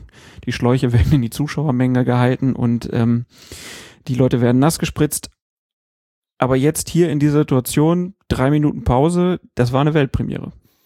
Das war so, wie sie verlaufen, ist eine Weltpremiere und ich bin auch ziemlich froh, dass das die Schiedsrichter nicht alleine zu entscheiden haben. Wir sind keine Ärzte, keine Mediziner. Klar ist das legitim und auch nachvollziehbar, wenn man einfach mal guckt, wie fühlen sich denn die Spieler und das auf der Grundlage entscheidet. Finde das aber besser, wenn es vorher Verbände gibt, von mir aus auch ein Arbeitsgericht, das dann sagt, wir haben hier gewisse Kriterien, die legen wir zugrunde und entscheiden auf dieser Grundlage, ob es Trinkpausen gibt oder nicht, dann ist man auf der sicheren Seite und die Verantwortung liegt nicht beim Schiedsrichter, in so einem stressigen Spiel noch entscheiden zu müssen, mache ich das jetzt oder nicht. Im Zweifelsfalle würden sie vielleicht sagen, machen wir jetzt mal, wenn man sich so die Spieler dann anguckt, aber das finde ich schon ganz, ganz gut so.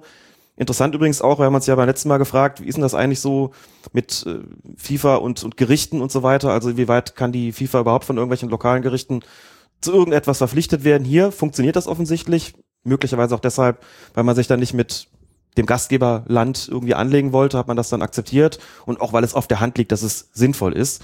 Aber es scheint also möglich zu sein, dass es äh, zivile oder gerichtliche Instanzen gibt, die die FIFA sozusagen zu irgendwas nicht verurteilen, aber veranlassen, das dann zu tun.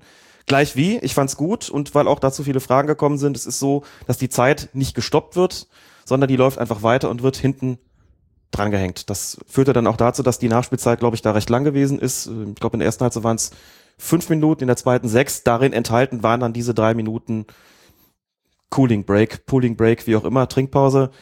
Da wird also die Zeit nicht angehalten, sondern die läuft einfach mit und wird auf die, ist in der Nachspielzeit dann integriert.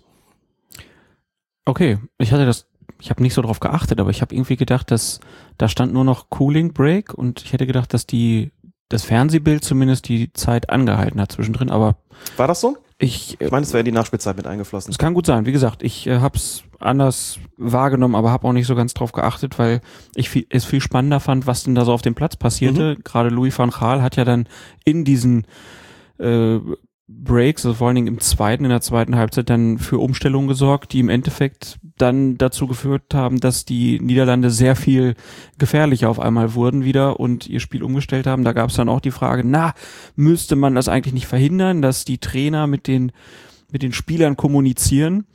Meine Idee war dann spontan, äh, der Schiedsrichter zieht zwei Kreise mit dem Freistoßspray.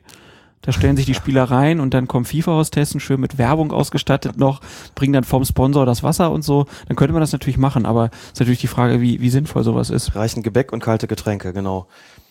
Es wird natürlich genutzt wie ein Timeout. Dieses Timeout war vor x Jahren schon mal im Gespräch. Übrigens pro Halbzeit irgendwie eine Unterbrechung, die sozusagen so zum Nachtaktieren, wie es in anderen Sportarten ja auch möglich ist, In genutzt werden Klammern kann. für, für Werbeblöcke. In Klammern für Werbeblöcke, genau. Also Ich denke, das kann man hier nicht verhindern, aber das ist ja auch, auch in Ordnung. Vor einer Verlängerung gibt's ja auch eine kleine Pause, die die Schiedsrichter, Quatsch, die die Trainer nutzen können.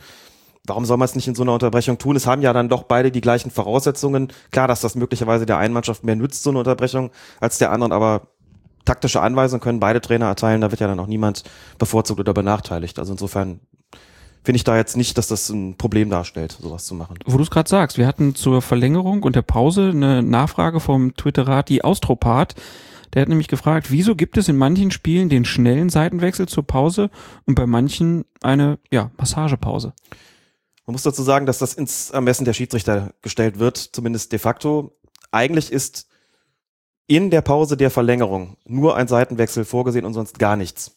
Also es geht wirklich so Abpfiff, Seitenwechsel, Anpfiff. Keine Unterbrechung, keine Trinkpause, nichts. Aber natürlich wird das so streng nicht gesehen. Dass man dann kurz sagt, gut, ihr seid jetzt 90 plus 15 dran, also 105 Minuten. Es ist heiß, ihr seid eine Menge gelaufen, die Schiedsrichter auch. Ihr kriegt jetzt noch mal ein Minütchen, um hier kurz mal einen Schluck aus der Pulle zu nehmen und einmal die Knochen durchzuschütteln, finde ich völlig in Ordnung. Das kann vom Schiedsrichter dann doch je nach dem eigenen Ermessen so gehandhabt werden. Und so wie es gehandhabt wird, finde ich es eigentlich auch in Ordnung. Vor Beginn der Verlängerung sieht es anders aus, da soll es ein paar Minütchen Pause geben. Richtwert ist etwa fünf, länger soll es dann nicht dauern.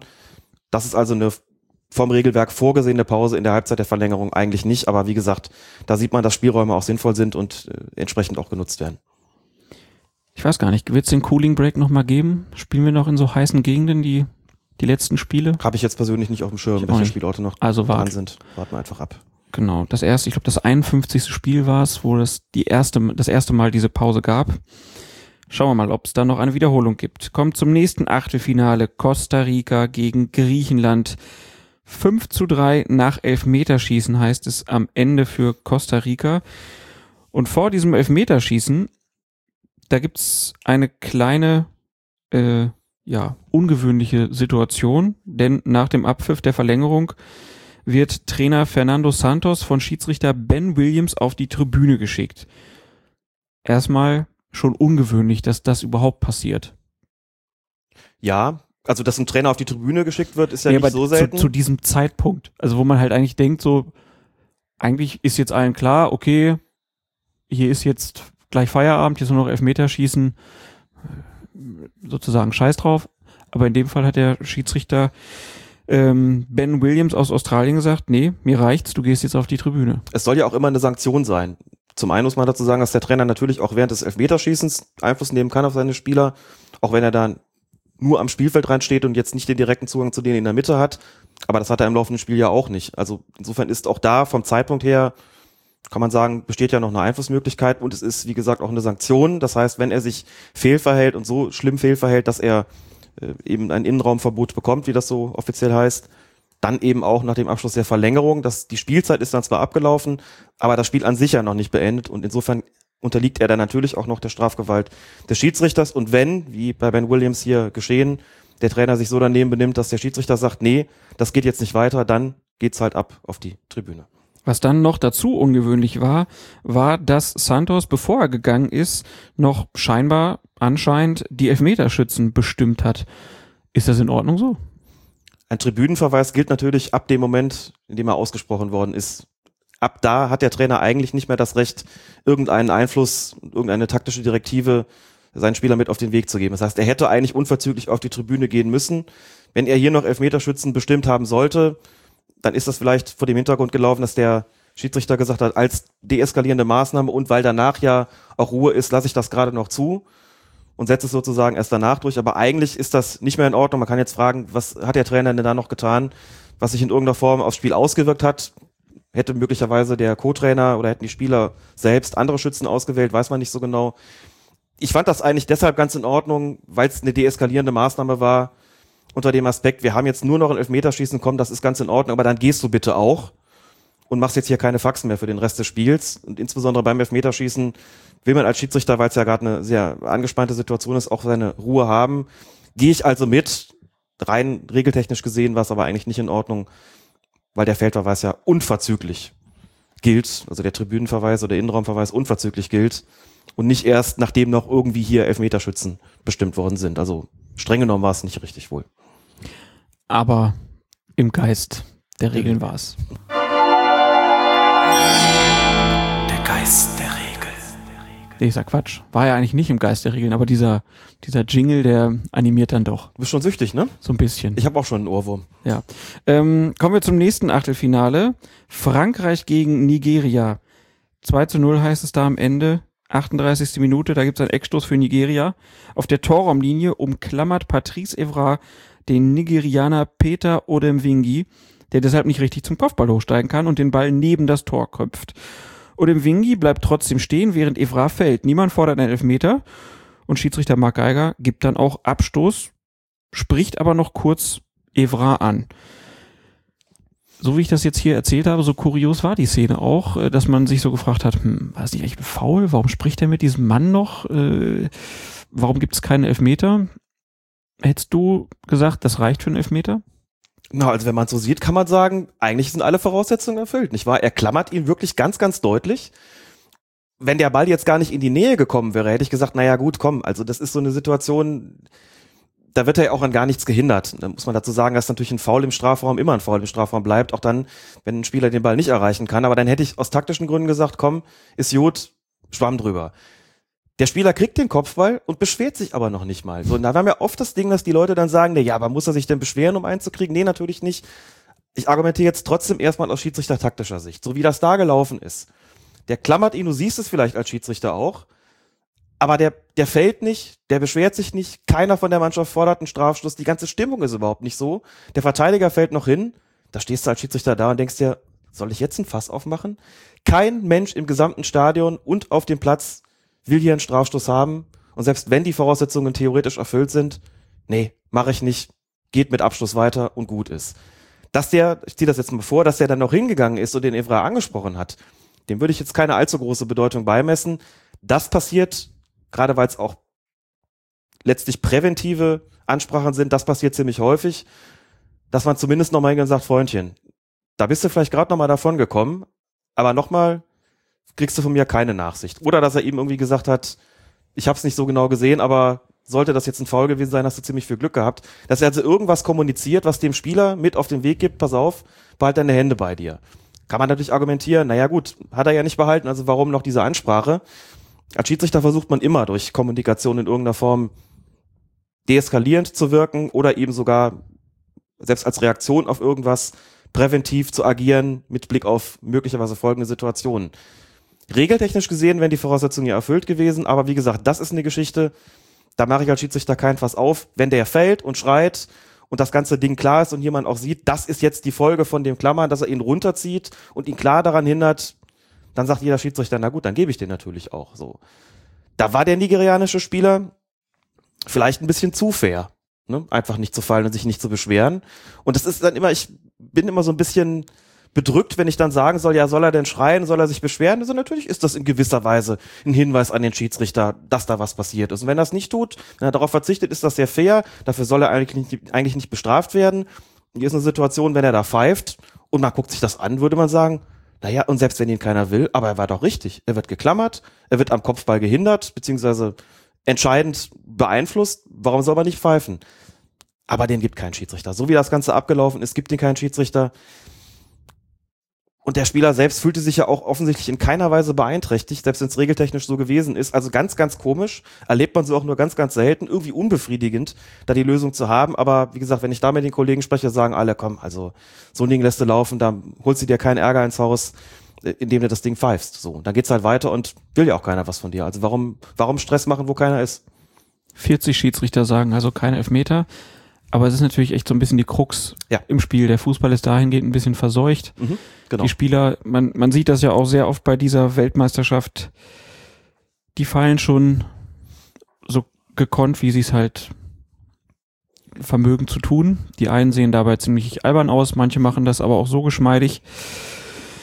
Ja, da kriegen sie halt dann öfter mal auch dann den Pfiff für sich. der Fußball hat sich auch, was das betrifft, wirklich ein bisschen verändert, muss man sagen. Natürlich auch deshalb, weil es immer schwieriger wird für die Schiedsrichter angesichts dieser ganzen Techniken mit Einfällen, Kontaktsuchen etc. zu beurteilen, wann ist wirklich ein Strafstoß und wann nicht. Und dementsprechend hat sich auch diese Theatralik so ein bisschen weiterentwickelt, so nach dem Motto, ich zeig dir damit jetzt an, was hier passiert ist. Also es ist wirklich immer schwieriger geworden und wenn du da mal so eine Situation hast, wo keiner was will, du bist es gewöhnt, die machen immer Theater, ne? Mhm. Bei jeder kleinen Berührung, wenn sie irgendwie einen Strafstoß haben wollen, wird da ge gemeckert und gefleht und gejammert und hast du nicht gesehen und wenn die Hände gehoben und da bleibt mal einer stehen und will gar nichts von dir und der kriegt ihn nicht, obwohl er vielleicht verdient hätte. Ein moralisches Dilemma, muss man sagen, aber wie gesagt, aus Schiedsrichtersicht hier eigentlich kein Grund zum Eingreifen. Schiedsrichter der Partie war Marc Geiger, den haben wir letzte Woche äh, ziemlich stark gelobt. Äh, was sagt der Geiger-Zähler diese Woche? ich bleib dabei. Mir hat auch an dieser Partie gefallen. Diese Szene würde ich einfach mal jetzt sozusagen aus der Bewertung rausnehmen. Würde sie ihm zumindest nicht, nicht ankreiden wollen, was das betrifft. Bin nach wie vor der Meinung, dass es ein Kandidat ist, auch für ein weiteres Spiel. Die USA sind ausgeschieden. Das schmälert seine Chancen sicherlich nicht. Mal gucken, ob er vielleicht noch ein Viertelfinalspiel oder sogar mehr bekommt. Kai Pahl ähm, von allesaußersport.de hat sinngemäß getwittert, ihm war die die äh, Bewertung der Szenen so ein bisschen inkonsequent, inkonsistent. Ähm, war nicht dein Eindruck. War jetzt ehrlich gesagt nicht mein Eindruck. War ein sehr intensives Spiel, muss man sagen. Aber ist mir jetzt nicht negativ aufgefallen, dass er da nicht so eine richtige Linie gehabt hätte. Aber sowas ist ja immer immer auch abhängig vom subjektiven Eindruck, klar. Kommen wir zum nächsten Achtelfinale. Argentinien gegen die Schweiz und da ist es in der 105. Minute, also schon in der Verlängerung. Bei einem Angriff der Schweizer steht Schiedsrichter Jonas Eriksson dem Schweizer, ah, ich habe es mir aufgeschrieben, Cerdan Chachiri. So wird er ausgesprochen. Eigentlich wird er so ausgesprochen, Ne? ja. Äh, Leider. ja, macht es uns nicht einfacher, aber wir wollen das ja versuchen, hier richtig zu machen. Ich habe im, im Blog der Neuen Züricher Zeitung, die haben eine Albanerin in ihrer Redaktion und die hat das dann mal erklärt. Äh, auf der letzten Silbe wird betont im Albanischen und deswegen, ähm, ja, heißt der Mann dann Cerdan Chachiri irgendwie.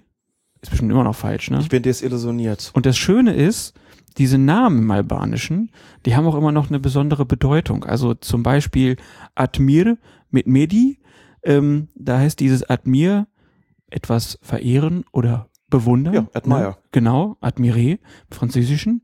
Super. Und, und äh, Jerdan Chachiri heißt, wenn man Chachiri noch ein L dazu packen würde, würde der heißen Halskette Wassermelone. Und weißt du was? Das passt doch irgendwie auch, oder? Wieso passt Wassermelone? Wieso passt Wassermelone? Guck ihn dir doch mal an.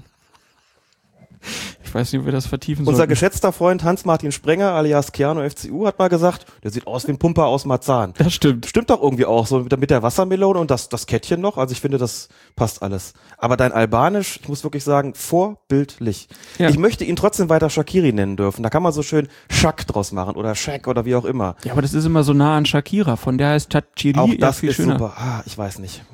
Also mir ist da Gibt die ja dann falsche auch- Aussprache lieber. Gibt ja dann auch Granit Chaka. Das ist eh der beste Name Ja. überhaupt. Woher kommt da der, äh, der Vorname? Vom Granitapfel? Keine Ahnung. Granitstein. Vom Granitstein. Ganz überraschend. Zurück zum Sportlichen. Ähm, also es war ein Angriff der Schweizer und ähm, da war es der Schiedsrichter Jonas Eriksson, der dem Schweizer Jerdan Chachiri im Weg steht. Chachiri muss Eriksson deshalb umkurven und beschwert sich anschließend ziemlich deutlich beim Schiedsrichter. Also hat sich wirklich wie so ein Rumpelstilzchen, hat er die Beine auf den Boden gestemmt und hat ihn da äh, angemacht. Und Eriksson war relativ kleinlaut als Schiedsrichter. Ja. Also hat sich da von dem Schweizer Mittelfeldspieler äh, wirklich in Senkel stellen lassen, weil er, glaube ich, das Gefühl hatte, Mist, hier habe ich einen Fehler gemacht. Das ist als Schiedsrichter auch super unangenehm in so einer Situation. Wenn du einen Spielfluss irgendwie unterbrichst oder angeschossen wirst, stehst du erstmal ziemlich bedröppelt da und denkst, dir, ah, Sch- Entschuldigung, Entschuldigung. Das war schon in Ordnung. Und Shachiri, das habe ich jetzt davon, dass ich dich gehört habe, da steht auch da und man sieht, dass er sich richtig im Zaum halten muss, um jetzt nicht hier richtig kräftige Worte zu finden, die dann doch wieder dazu führen würden, dass er da irgendwie mit einer Verwarnung oder sogar Schlimmerem rechnen muss. Aber die Kritik war natürlich völlig berechtigt. Es ist auch beim, auf meiner persönlichen Hitliste der, des schlechten Stellungsspiels der Schiedsrichter auf Platz zwei hinter Rafshan Irmatov, der Jermaine Jones ungespitzt in den Boden gerammt hat. Bei dem Spiel, über das wir jetzt gar nicht gesprochen hatten, Deutschland gegen USA, noch äh, aus der Vorrunde. Dritter Spieltag, die beiden sind kollidiert, Jones hat verloren. Der ja eher schmächtig gebaute äh, Rafshan Irmatov hat das klar gewonnen und stand an der Stelle natürlich auch schlecht, genauso wie Aber, Jonas aber Eriksson. Jermaine Jones können wir ja kurz nochmal sagen, der hatte ein bisschen Account-Verwirrung, glaube ich. Ja. Weil der hat ja auch mal für die deutsche Nationalmannschaft gespielt, hat ja auch noch mal einen Gegenspieler dann umgerannt in dem Spiel. Sehr unglücklich. Auch im Achtelfinale dann, der lag so oft am Boden, der arme Jermaine. der geht mit einigen blauen Flecken aus dem Turnier. Aber wir müssen uns natürlich an der Stelle auch fragen, ist das jetzt Zufall gewesen? Ist das irgendwie individuelles Unvermögen von Irmatov oder auch von Eriksson oder auch von Majic? Von dem hat man es ja auch schon, was das Stellungsspiel betrifft. Und inzwischen konnten wir in Erfahrung bringen, nein, auch das geht letzten Endes auf eine Direktive der FIFA zurück. Also es gibt nicht nur die Direktive, spät gelbe Karten zu geben, sondern es gibt auch noch eine Direktive bezüglich des Stellungsspiels der Schiedsrichter. Genau. Nochmal kurz zur Erinnerung, hat man ja schon mal erklärt. Prinzipiell flexible Diagonale immer sozusagen auf der, in die Richtung äh, der dem Assistenten abgewandten Seite. Und wenn das Spiel, gerade wenn es im Mittelfeld stattfindet oder der Mitte stattfindet, auch mittig am Strafraum eher so ein bisschen rausrücken, dann eben auf die Seite, wo kein Assistent steht, um so diesen Seiteneinblick zu haben. Es gibt zwei Punkte, die da gesagt werden müssen an der Stelle. Punkt eins: Die Schiedsrichter, und das sieht man auch ganz gut, wenn man bei den Spielen zuschaut, sind gehalten, mittiger zu laufen. Das ist eigentlich, wenn ich Fußballspiele beobachte am Wochenende und die Schiedsrichter da mir angucke, ist das so ein Fehler, den viele machen, die lange Zeit ohne Assistenten gepfiffen haben. Die kommen sehr oft durch die Mitte und weil sie es noch nicht so gewöhnt sind, Außenpositionen einzunehmen und einfach den Bereich, den sie dann nicht abdecken, so ein bisschen dem Assistenten zu überlassen. Dadurch wirken sie oft hinderlich und das merkt man dann auch. Sie werden angeschossen, die Spieler müssen um sie herumspielen, sie sind in irgendeiner Form oft hinderlich. Manchmal kommt ein Abpraller, dann stehen sie genau in der Schussbahn, müssen noch den Kopf einziehen. Da sage ich den Jungs, zieht weiter nach außen, flüchtet auf die Außenbahn, wenn es nicht anders geht. Seid einfach ein bisschen, lauft einfach noch ein bisschen mehr raus Richtung Grundlinie, Richtung Außenlinie, um da nicht im Weg zu stehen und ihr kriegt dann auch den besseren Seiteneinblick. Jetzt hat man gesagt, als FIFA bisschen mittiger laufen, weil man dann einfach auch ein etwas wenn man dann näher am Spielgeschehen ist. Das stimmt natürlich und das ist ja auch letztlich der Grund, warum viele Schiedsrichter im Amateurfußball, gerade die, die wie gesagt Assistenten noch nicht so gewöhnt sind, mittig laufen. Die Wege sind kürzer, man ist schneller am Spielgeschehen dran, man ist auch oft auch näher dran, aber genau diese Nähe macht es eben manchmal auch problematisch. Zum einen ist es gar nicht so, haben wir auch schon mal gesagt, dass vier, fünf Meter Entfernung immer optimal sind. Acht, zehn, zwölf Meter können oft besser sein, um sozusagen diesen ganzheitlichen Blick aufs Spielgeschehen zu haben. Und zweitens, der gravierende Nachteil zeigt sich eben an solchen Kollisionen wie von Irmatov und Jones oder auch von dieser Fast, an dieser Fastkollision zwischen Eriksson und Chachiri. Shakiri, ich bleibe jetzt einfach dabei. Das ist ungünstig, das ist auch keine gute Idee von Busaka gewesen, die ist auch einigermaßen praxisfremd. Ich verstehe zwar den Gedanken dahinter, Aber es hat schon so viele Situationen gegeben, in denen es fast zur Kollision gekommen wäre, in denen Schiedsrichter ausweichen mussten oder die Spieler ausweichen mussten, indem sie um die Schiedsrichter drumherum spielen mussten, dass da was nicht stimmen kann, dann kann das Fazit auch nicht positiv sein. Punkt zwei an der ganzen Direktive ist, dass sie auch bei Strafraumsituationen nicht nur mittig, sondern sogar tendenziell eher so ein bisschen, bisschen in Richtung Assistent laufen sollen. So wie Nishimura das gemacht hat im Eröffnungsspiel, in der Situation, wo es den unberechtigten Strafstoß gegeben hat. Damals wussten wir das noch nicht mit dieser FIFA-Direktive. Damals gab es schon Kritik, Nishimura steht nicht gut, der hätte weiter außen stehen müssen, dann hätte er auch Seiteneinsicht gehabt. Ich würde heute noch sagen, selbst wenn der so gestanden hätte, wie man normalerweise als Schiedsrichter steht, hätte er immer noch keinen optimalen Blick darauf gehabt. Der Blick wäre immer noch relativ frontal gewesen und er wäre weiter weg gewesen. Celavi, da hätte sich also aus meiner Sicht nicht so viel dran geändert. Erklärt aber trotzdem, warum der so weit rechts gestanden hat. Auch das ist tatsächlich eine Anweisung der FIFA. Kannte damals noch niemand von der Öffentlichkeit, dass die bei Elfmetersituationen eher so ein bisschen den rechten Kanal nehmen sollen, wo der Assistent steht, um näher am Geschehen dran zu sein, um näher auf die Situation zu gucken. Das erkaufen sie sich aber, sie erkaufen sich das dann äh, sozusagen diesen, diesen Vorteil, den die größere Nähe bei Strafraumsituationen vielleicht hat, wird erkauft dadurch, dass sie diesen Seiteneinblick dann eben gar nicht mehr haben können. Der soll dann vielleicht der Assistent haben, aber das passt trotzdem nicht. Und nur mal kurz was einzuwenden in der Situation. Torlinientechnologie, prima Sache. Vielleicht gibt's ja irgendwann auch mal die Möglichkeit, die Technologie und die Torrichter zu nehmen. Genau dieser Bereich beim Strafstoß, dieses, der Schiedsrichter soll in diesen Bereich eher reinlaufen, der näher am Assistenten dran ist, statt auf die andere Außenbahn zu ziehen. Genau dieser Bereich wäre normalerweise eigentlich von einem Torrichter abzudecken, was es dem Schiedsrichter ermöglichen würde, seine alten Laufwege, zu, die er auch gewohnt ist übrigens, zu behalten der Torrichter soll ja nicht nur anzeigen, wenn der Ball im Tor ist, sondern der soll ja auch einen gewissen Bereich mit abdecken und das dem Schiedsrichter übers Headset kommunizieren. Das wäre in so einem Fall möglich, wäre also an der Stelle eher ein Plädoyer für die Torrichter. Aber trotzdem nochmal zu der ganzen Direktive zurück. Mittiges Laufen während des Spiels, eher so den, den anderen Kanal einschlagen. Bei Strafraumsituationen hat gravierende Nachteile, bringt gravierende Nachteile mit sich. Hat man bei dem Turnier auch schon mehrere Male gesehen. Insofern auch die zweite Direktive, die öffentlich geworden ist, gegenüber den Schiedsrichtern, hat aus meiner Sicht, wenn ich das Turnier sehe, mehr nach als Vorteile. Ich finde es auch sehr gewagt, solche Direktiven wie gelbe Karte so spät wie möglich, andere Laufwege, ausgerechnet bei so einem großen Turnier, wo die Schiedsrichter aus aller Welt dazukommen, auszuprobieren. Ich hätte es da deutlich begrüßt, wenn man sie einfach in den gewohnten Bahnen hätte laufen lassen, auch beim gewohnten Style in Bezug auf die Verwarnungen hätte bleiben lassen. Ich glaube, dass viele auch ein bisschen unsicher geworden sind aufgrund dieser neuen und sehr, sehr ungewohnten Direktiven. Das ist was, was einigermaßen quer zu allem liegt, was normalerweise gelehrt worden ist. Und das vor einem so wichtigen großen Turnier finde ich schon sehr gewagt von Busaka und insgesamt Vielleicht überzeugen Sie mich ja jetzt noch in den letzten, in den Viertelfinalspielen oder dem Halbfinale oder dem Finale. Vielleicht komme ich ja noch zu der Überzeugung, dass es doch eine ganz tolle Idee war. Aber Stand jetzt würde ich sagen, das ist nicht sinnvoll gewesen und ähm, auch auf eine Art und Weise praxisfremd, dass ich ein bisschen erstaunt war. Wie gesagt, den Hintergedanken kapiere ich irgendwo. Aber es ist doch so weit weg von dem, was Schiedsrichter gewohnt sind und was sich eigentlich auch bewährt hat, dass ich mich ein bisschen frage, was hat Busaka geritten, beziehungsweise hat er wirklich geglaubt, dass das sich so positiv auswirken könnte, wie er sich's vorgestellt hat? Und warum hat man nicht auch irgendwie gegengesteuert, eingedenk der Tatsache, dass der ganze, dass das Ganze auch gar nicht kommuniziert worden ist gegenüber der Öffentlichkeit? Es ist ja heute noch so, dass es wenige wissen und dass sowohl bei den Kommentatoren als auch bei Urs Meier als auch generell in der Öffentlichkeit, es wird im Prinzip kaum wahrgenommen, dass die Schiedsrichter hier wirklich mit einer Hypothek oder sogar zwei Hypotheken an den Start gegangen sind und dass man das eigentlich zu berücksichtigen hätte bei ihrer Leistung in der Öffentlichkeit. Aber auch Urs Meier hat es nicht mitbekommen. Und da muss man ja sagen, der ist ja nun schon eigentlich jemand, der es eigentlich wissen könnte. Und wenn es noch nicht mal ihn erreicht hat, also doch eine sehr schwierige Sache auch in der Öffentlichkeitsarbeit der FIFA-Schiedsrichterkommission. Absolut. Wir können ja mal sagen, wir haben es gefunden über den Blog football, äh, footballrefereeing.blogspot.de äh, englischsprachiger Blog, der aber rund um die Schiedsrichterei immer sehr lesenswerte Artikel veröffentlicht. Er hat sehr lesenswerte Artikel und weil auch einige gefragt haben, wie seriös ist das Ganze denn und wie glaubhaft ist das, wenn die sowas behaupten, sage ich nur, das sind wirklich nicht nur Experten, sondern die haben auch sehr, sehr gute Kontakte bis in die FIFA hinein. Die erzählen da, was das betrifft, keinen Quatsch.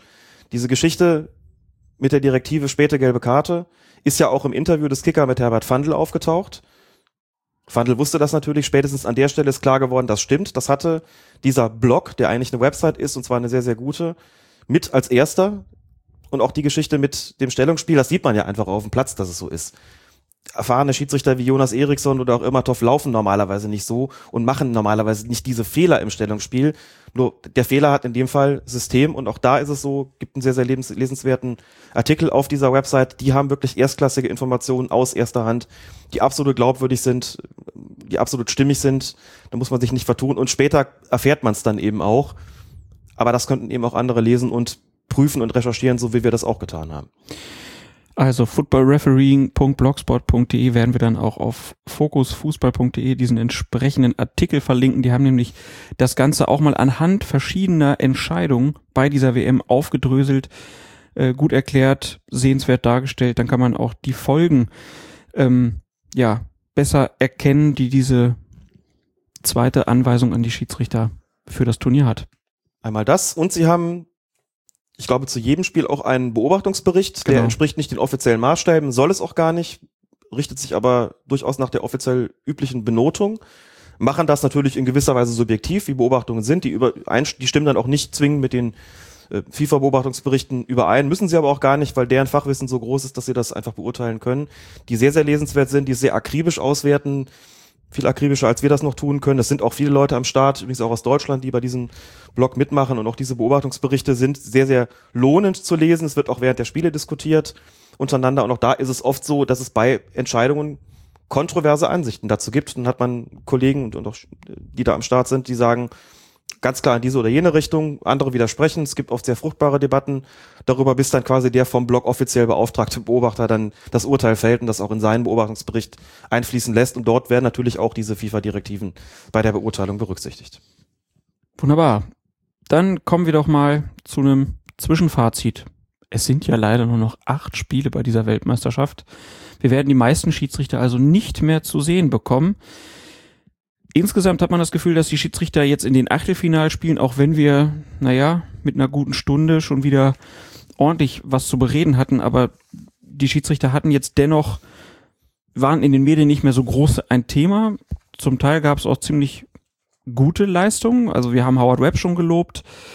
Ich denke, Björn Kolpers war auch positiv äh, ja. zu bewerten im Achtelfinale. Dann bei Deutschland-Algerien, wo wir ja gar nicht drüber sprechen mussten, was immer ein gutes Zeichen ist. Sandro Ricci hat das Spiel sehr stark geleitet und äh, gestern Abend dann noch das Spiel der Mann ähm, Jamel Haimoudi, wo kommt der Mann nochmal Algerien. Her? Algerien. Ähm, hat Belgien, USA wirklich kein leichtes Spiel. Gerade zum Schluss, als die Spieler ja dann wirklich am Limit waren, ähm, hat er das Spiel wirklich stark geleitet. Also ziemlich viele gute Schiedsrichter doch am Start, würde ich sagen. Willst du irgendwen herausheben? Ach, die Namen sind eigentlich schon gefallen. Webb, Kuipers, Ritchie, Heim Moody fand ich jetzt schon besonders gut bei den Spielen, muss ich sagen. Ja, bietet auch sich auch so gut für, für so Wortwitze an. das außerdem hast du auch noch was davon gehabt. Und die Situationen, die wir jetzt aus den Spielen rausgenommen haben, sind ja keine wirklich spielwichtigen Situationen gewesen. Äh, von Ausnahmen abgesehen, bei Webb war es so, die Situation mit Hulk war natürlich spielentscheidend, aber korrekt beurteilt. Ansonsten haben wir über Eckball-Varianten beispielsweise gesprochen, die ja nun jetzt nicht, nicht spielentscheidend im, im engeren Sinne sind wir haben gesprochen über Proenza, gesagt, der Strafschuss, den er gibt, der ist vertretbar auf jeden Fall. Also das ist ja auch positiv gewesen. Das heißt, das, was wir hier rausgehoben haben, ähm, ist letztlich was, was den Schiedsrichtern eigentlich eher, bei den Schiedsrichtern eher positiv hängen bleibt. Und insofern stimmt es schon, Urs Meier hat es auch gesagt im zweiten deutschen Fernsehen, man spricht eigentlich ab dem Achtelfinale nicht mehr so viel über die Schiedsrichter jetzt. Und ich finde, er hat mit dem Urteil recht. Das ist jetzt doch deutlich positiver geworden. Muss auch sagen, glaube, die FIFA hat da viel Glück gehabt mit ihren Ansetzungen. Bin jetzt gespannt, wie es wie es weitergeht. Würde aber jetzt auch ein zunehmend positiveres Fazit ziehen, eben trotz dieser Hypotheken, die für die Schiedsrichter entstanden sind, eben durch diese etwas seltsamen Direktiven von Seiten von Busaka. Würde ihnen wirklich wünschen, dass es jetzt im Viertel, Halb und Finale dann auch noch so weitergeht. Denn was ich da zuletzt gesehen habe, war doch ganz überwiegend sehr erfreulich eigentlich. Dann kam die Frage von Twitterati Stefan535. Wer wird das Finale pfeifen? Keine Ahnung, kann man jetzt auch noch nicht sagen, weil es ja noch äh, maßgeblich davon abhängt, wer überhaupt noch im Turnier bleibt. Also von den Mannschaften jetzt auch. Ja, ne? natürlich von den Mannschaften, also sowohl als auch. Nach allem, was ich weiß, wird bei den Schiedsrichtern nach dem Viertelfinale erstmal ein Strich gezogen und dann werden auch Leute aus dem Turnier genommen, aber bis zum Abschluss des Viertelfinals bleiben die noch alle zusammen. Und dann besteht auch für jeden Einzelnen wohl zumindest theoretisch noch die Chance, ein weiteres Spiel zu bekommen, sei es eben im Viertel, Halb oder Finale. Und Finalschiedsrichter, es sind einfach, es ist einfach so, dass noch Schiedsrichter dabei sind, die sehr, sehr gute Spiele geleitet haben, deren Länder aber noch im Turnier sind. Da wird man einfach abwarten müssen, was passiert. Ich fand Pitana zum Beispiel aus Argentinien sehr gut. Argentinien ist noch dabei. Ritchie hat auch stark gepfiffen. Brasilien ist aber noch dabei. Kuipers. Kuipers ist noch dabei, auch ein ausgezeichneter Schiedsrichter. Holland ist aber noch dabei. Und was mit Felix Brüch ist, wird man sehen müssen. Er hat jetzt ein Spiel als vierter Offizieller gehabt bei Howard Webb. Ob er noch ein Spiel als Hauptschiedsrichter bekommt, muss man sehen. Es gibt so Gerüchte, dass die FIFA ihm den nicht gegebenen Strafstoß beim Spiel Russland-Belgien ein bisschen übel nimmt. Wäre für mich persönlich sehr hart, denn das war jetzt keine so falsche Entscheidung, dass sie sich abhebt von anderen Fehlern, die gemacht worden sind bei Schiedsrichtern, die auch weitere Spiele bekommen haben. Also meinst du, da hat Russland Druck gemacht? Capello nach dem Spiel hat sich ja tierisch aufgeregt. Äh, Always against Russia. Tja, aber das äh, ist natürlich auch in der ersten Emotion dann nach dem Spiel. Also da mag ich jetzt noch keinen Tipp abgeben. Das wäre einfach unrealistisch. Das kann man vielleicht nach dem äh, Halbfinale verhandeln. Also die, die im Vorteil sind, weil ihre Mannschaften halt schon zu Hause sind, das ist Haimudi zum Beispiel, das ist auch Geiger zum Beispiel. Äh, Und dann haben wir natürlich bei Howard Webb die Sache, der hat halt schon ein Finale gepfiffen. Es gab es in der kompletten WM-Geschichte noch nicht, dass ein Schiedsrichter zwei WM-Endspiele pfeifen durfte. Das hat nicht mal Colina geschafft. Ja. Ähm, von daher, das wäre schon sehr ungewöhnlich, wenn er dürfte. Es wäre sehr ungewöhnlich. Allerdings gab es auch bis 2006 den Fall nicht, dass ein Schiedsrichter das Eröffnungsspiel und das Finale geleitet hat. Mhm. Damals der argentinische Schiedsrichter war dann die Ausnahme. Ist also nicht undenkbar, dass die FIFA auch mal sagt, wir gehen nach dem Leistungsprinzip. Und wenn wir der Überzeugung sind, dass Howard Webb der beste Schiedsrichter fürs Finale ist, bekommt er halt auch noch einen zweiten Einsatz. Erwarten tue ich es allerdings aus genau diesem Grund nicht. Ich denke, dass da ein anderer das Spiel bekommen wird. Vielleicht dann auch, um das jetzt abzurunden an der Stelle, mit Blick darauf, dass es vor vier Jahren eben nicht so wirklich glücklich gewesen ist. Und man den Schiedsrichter vielleicht nicht unbedingt damit belasten will, zu sagen, vor vier Jahren stand es in der Diskussion. Also die Diskussion kann man sich eigentlich sparen bei so einer Finaleinteilung. Ich würde da also mit einem anderen rechnen, aber es natürlich nicht ausschließen. Wo du sagst, dass einer ja das Eröffnungsspiel gepfiffen hat und das Finale. Bei Nishimura ist das unwahrscheinlich. Das, das ist bei Nishimura, das schließe ich diesmal. Den haben wir gar nicht mehr aus. gesehen, ne? Nishimura haben wir nicht mehr gesehen, wurde ja schnell gefragt, bekommt er noch einen Einsatz? Ich weiß das Spiel nicht mehr, aber er hatte noch einen Einsatz als vierter Offizieller Hm. und war danach nicht mehr gesehen und das kann man, glaube ich, ausschließen, dass der in dem Turnier nochmal zum Einsatz kommt. Das wäre auch ein etwas seltsames Zeichen, jetzt dann plötzlich im Viertelfinale ihn einzusetzen. Also das würde mich wundern. Mir ist noch ein weiterer Trend aufgefallen, äh, haben wir jetzt gar nicht drüber gesprochen, aber wo wir am Fazit sind, könnte auch eine Direktive sein. Es sind aus meiner Sicht ungewöhnlich viele Reservespieler verwarnt worden. Wir haben die Fälle ja auch Stimmt. besprochen. Ich habe jetzt nicht mitgezählt, okay, Rechercheschwäche, ich würde mal tippen, also vier waren es mindestens. Also mir Vielleicht würden sogar noch jetzt drei mehr. spontan einfallen, vier kann gut sein, ja. Ja. Also behaupte ich einfach mal so, im Vergleich zu den früheren Weltmeisterschaften, ohne es empirisch geprüft zu haben, ich glaube, so viele hatten wir noch nicht. Colina gefällt das. Colina gefällt das, denn Colina ist ja derjenige, der da überhaupt dafür gesorgt hat, dass Reservespieler Karten gezeigt bekommen können, als er damals, ich glaube, gegen, wir hatten es schon mal und damals wusste ich es auch schon nicht, war es was Latal bei der Europameisterschaft, dem er rot gezeigt hat, auf der Bank sitzend. Damals war das noch nicht üblich, damals hat man nur die Reservespieler im Fall eines Fehlverhaltens mit dem Finger von der Bank gewiesen, aber ihnen keine rote Karte gezeigt und gelbe dementsprechend auch nicht. Als Lex Colina sind die Karten für Reservisten eben nachher eingeführt worden. Und jetzt scheint es so zu sein, dass den Schiedsrichtern auch gesagt worden ist, wenn da einer auf der Bank zu viel Theater macht, verwarnen. Vielleicht ist die Direktive auch nicht ergangen und es gab einfach nur ungewöhnlich viele Fälle, wo es Stress von der Bank gegeben hat. Aber das ist mir schon aufgefallen, dass da einige dran gewesen sind. Dass ungewöhnlich häufig auch Karten gefordert werden. Das hat man im letzten Ja. Podcast schon, müssen wir jetzt nicht mehr großartig besprechen. Hat auch nicht aufgehört. Gar nicht. Fände ich nach wie vor ein Punkt, wo ich mir wünschen würde bei künftigen Turnieren, dass da auch mal ein Augenmerk drauf gelegt wird, dass dieses ist eine Unsportlichkeit und es spricht überhaupt nichts dagegen, da gelb zu zeigen, dann hört das nämlich ganz schnell auf. Man muss nicht für jeden kleinen Scheiß gleich die Karte auspacken, aber das ist eine Unsitte geworden, Unsitten gehören abgestellt. Wo du eben gerade die Lex Colina angesprochen hast, wir könnten auch noch mal kurz über die Lex Adilis sprechen. Was ist denn Mhm. das? Die Lex Adilis besagt, dass ein dass die Nummer eins für einen Torwart reserviert sein muss. Es gibt im FIFA-Reglement den Paragraphen, dass 23 Spieler dem Kader angehören dürfen und davon drei Torhüter sein müssen, wovon einer die Eins zu tragen hat. Hintergrund ist, dass Argentinien bei einigen Turnieren die Spieler einfach alphabetisch durchnummeriert hatte. Das fing eben mit der Nummer eins an und das war eben dann, glaube ich, Adiles, ne? Ja, Mittelfeldspieler oder Stürmer, ich weiß Mhm. es gar nicht mehr genau. Der lief dann mit der Eins auf dem Rücken rum, das hat viele irritiert. Ähm, Ubaldo Filiol, damals Torwart 1978 bei Argentinien, hatte die fünf, das weiß ich noch. Dann wurden dann Ausnahmen gemacht. Ähm, die zehn gab es dann für, für Maradona, die war dann doch reserviert. Die Niederlande haben, glaube ich, auch mal durchnummeriert. Bei der WM 74 hatte der Torwart Jan Jungblut damals die Nummer 8. Und da gab es die Ausnahme Johann Cruyff, der natürlich 14. seine angestammte 14 haben sollte. Ganz genau. Der hätte sonst eine sehr viel niedrigere Nummer gehabt mit Kräuf.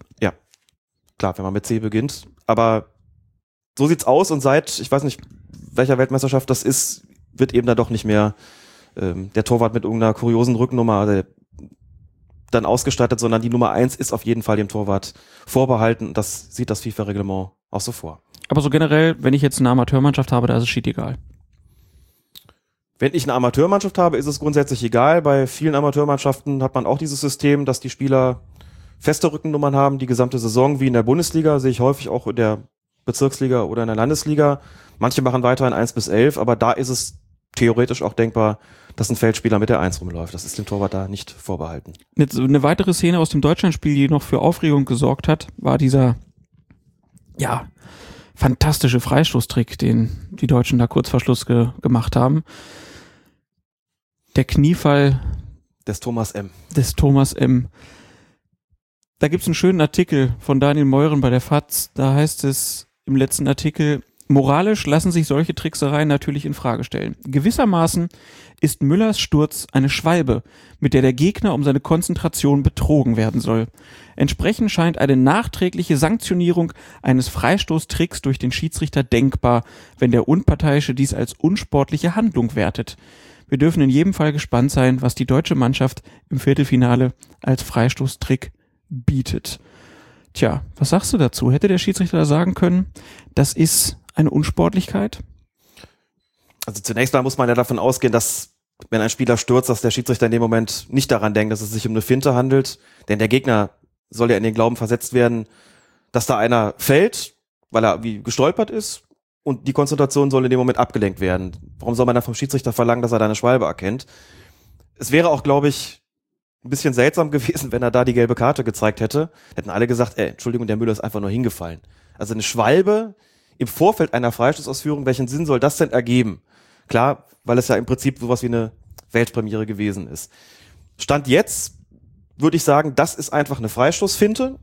Das ist nichts, womit der Schiedsrichter unsportlich getäuscht werden soll. Das ist ja der Hintergrund, warum Spieler für eine Schwalbe auf dem Platz, also während des laufenden Spiels, eine gelbe Karte bekommen, weil es sich um eine unsportliche Täuschung, eine unsportliche Handlung gegenüber dem Schiedsrichter letztlich handelt, mit dem er dazu bewogen werden soll, beispielsweise einen Strafstoß zu pfeifen. Das sehe ich jetzt bei dem Freistoßtrick nicht als gegeben an.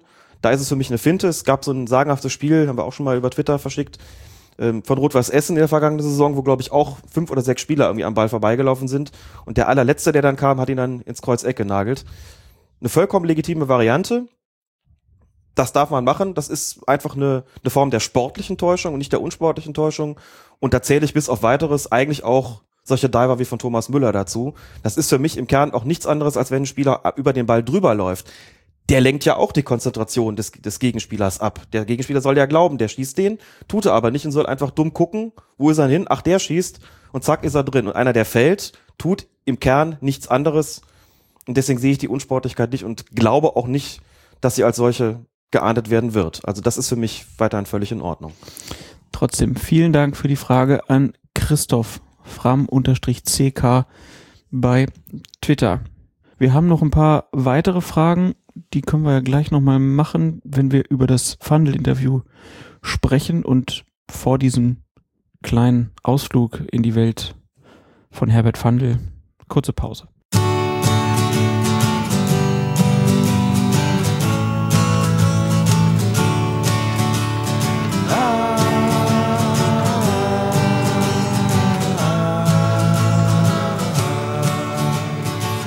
The A is for my authority, which many players seem to question, thinking they're somehow going to make me change my mind.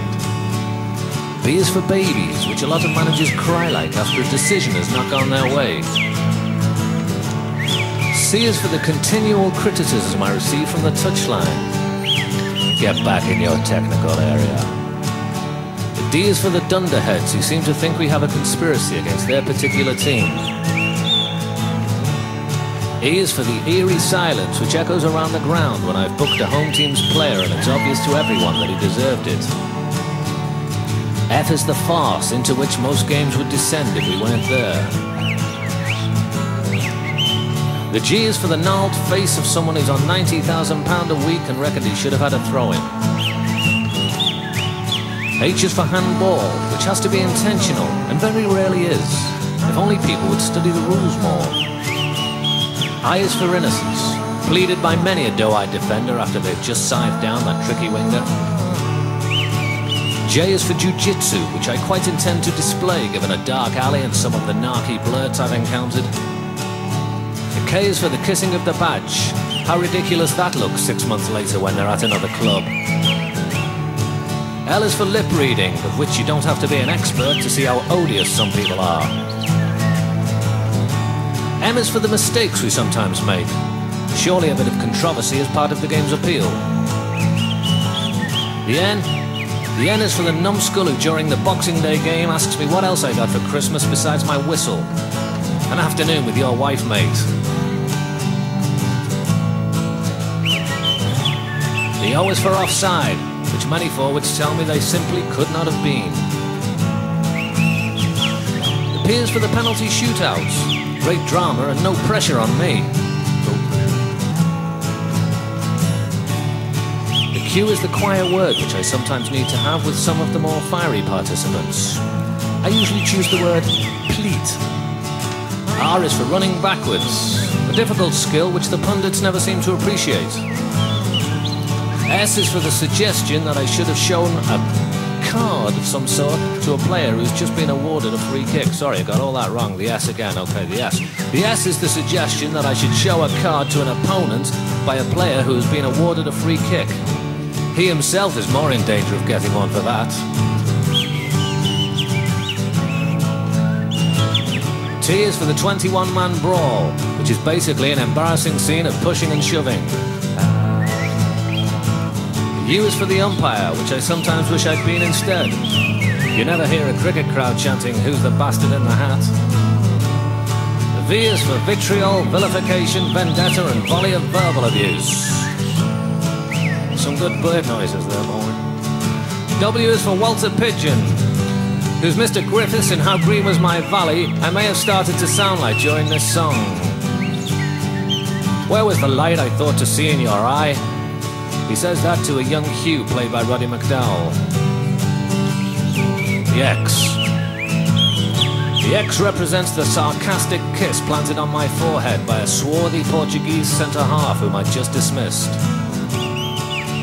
The Y is for Yate, the kind of town that referees come from. And the Z. Well, the Z could be for Zidane, Zico, Zola, Zubi, Zubizarreta, Zoff, even Zondervan but as in fact for the zest with which we approach our work. Without this zest for the game, we wouldn't become refs, and without refs, well, zero. See also Zatopek, Zeus, and Zeal. Have a caravan there. Static. Naturally.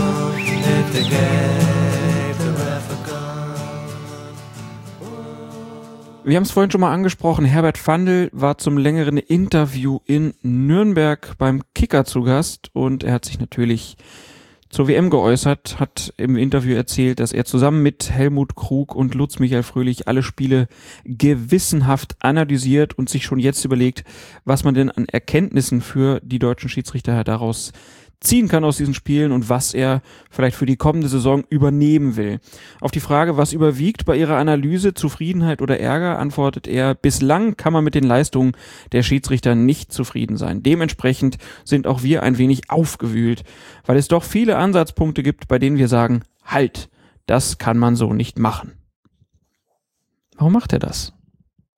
Weil er um ein Fazit gebeten worden ist und weil es ja nun bis zu diesem Zeitpunkt nicht zu übersehen war, dass es tatsächlich zu Problemen gekommen ist, die, wie gesagt, nicht zuletzt auf diese seltsame Direktive mit den späten gelben Karten zurückzuführen ist. Und das geht in dieser Kritik durchaus auch so ein bisschen auf. Ja, hat sich dann zum Beispiel noch zu dem Spiel von Felix Brüch geäußert. Da sagt er, na, den Fehler, den kann man ihm nicht ankreiden. Da befinden wir uns in einem Graubereich und da bin ich nicht mehr bereit, noch mitzudiskutieren. Also er meint, dass man das nur noch mit vielen Zeitlupen sehen kann, nimmt seinen besten Schiedsrichter da natürlich in Schutz.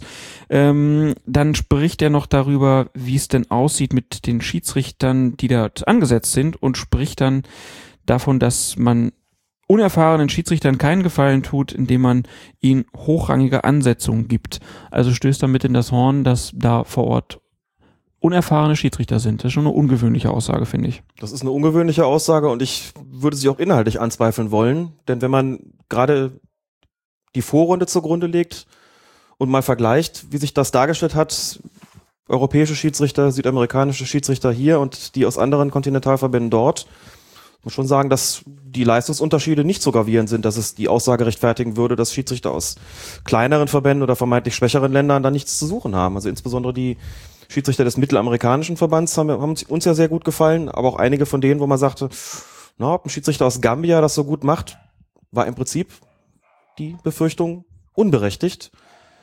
Und habe da so ein bisschen das Gefühl, dass ist ein Urteil, das ja vielleicht nicht vorher festgestanden hat, aber weiß ich nicht so genau, was er da jetzt konkret zu meckern hat, weil ich eigentlich nicht der Meinung bin, dass die so viel schwächer gewesen sind als ihre europäischen Kollegen. Gut, jetzt äh, sieht man im Achtelfinale und sicherlich auch danach äh, verstärkt die Schiedsrichter aus den großen Verbänden im Einsatz.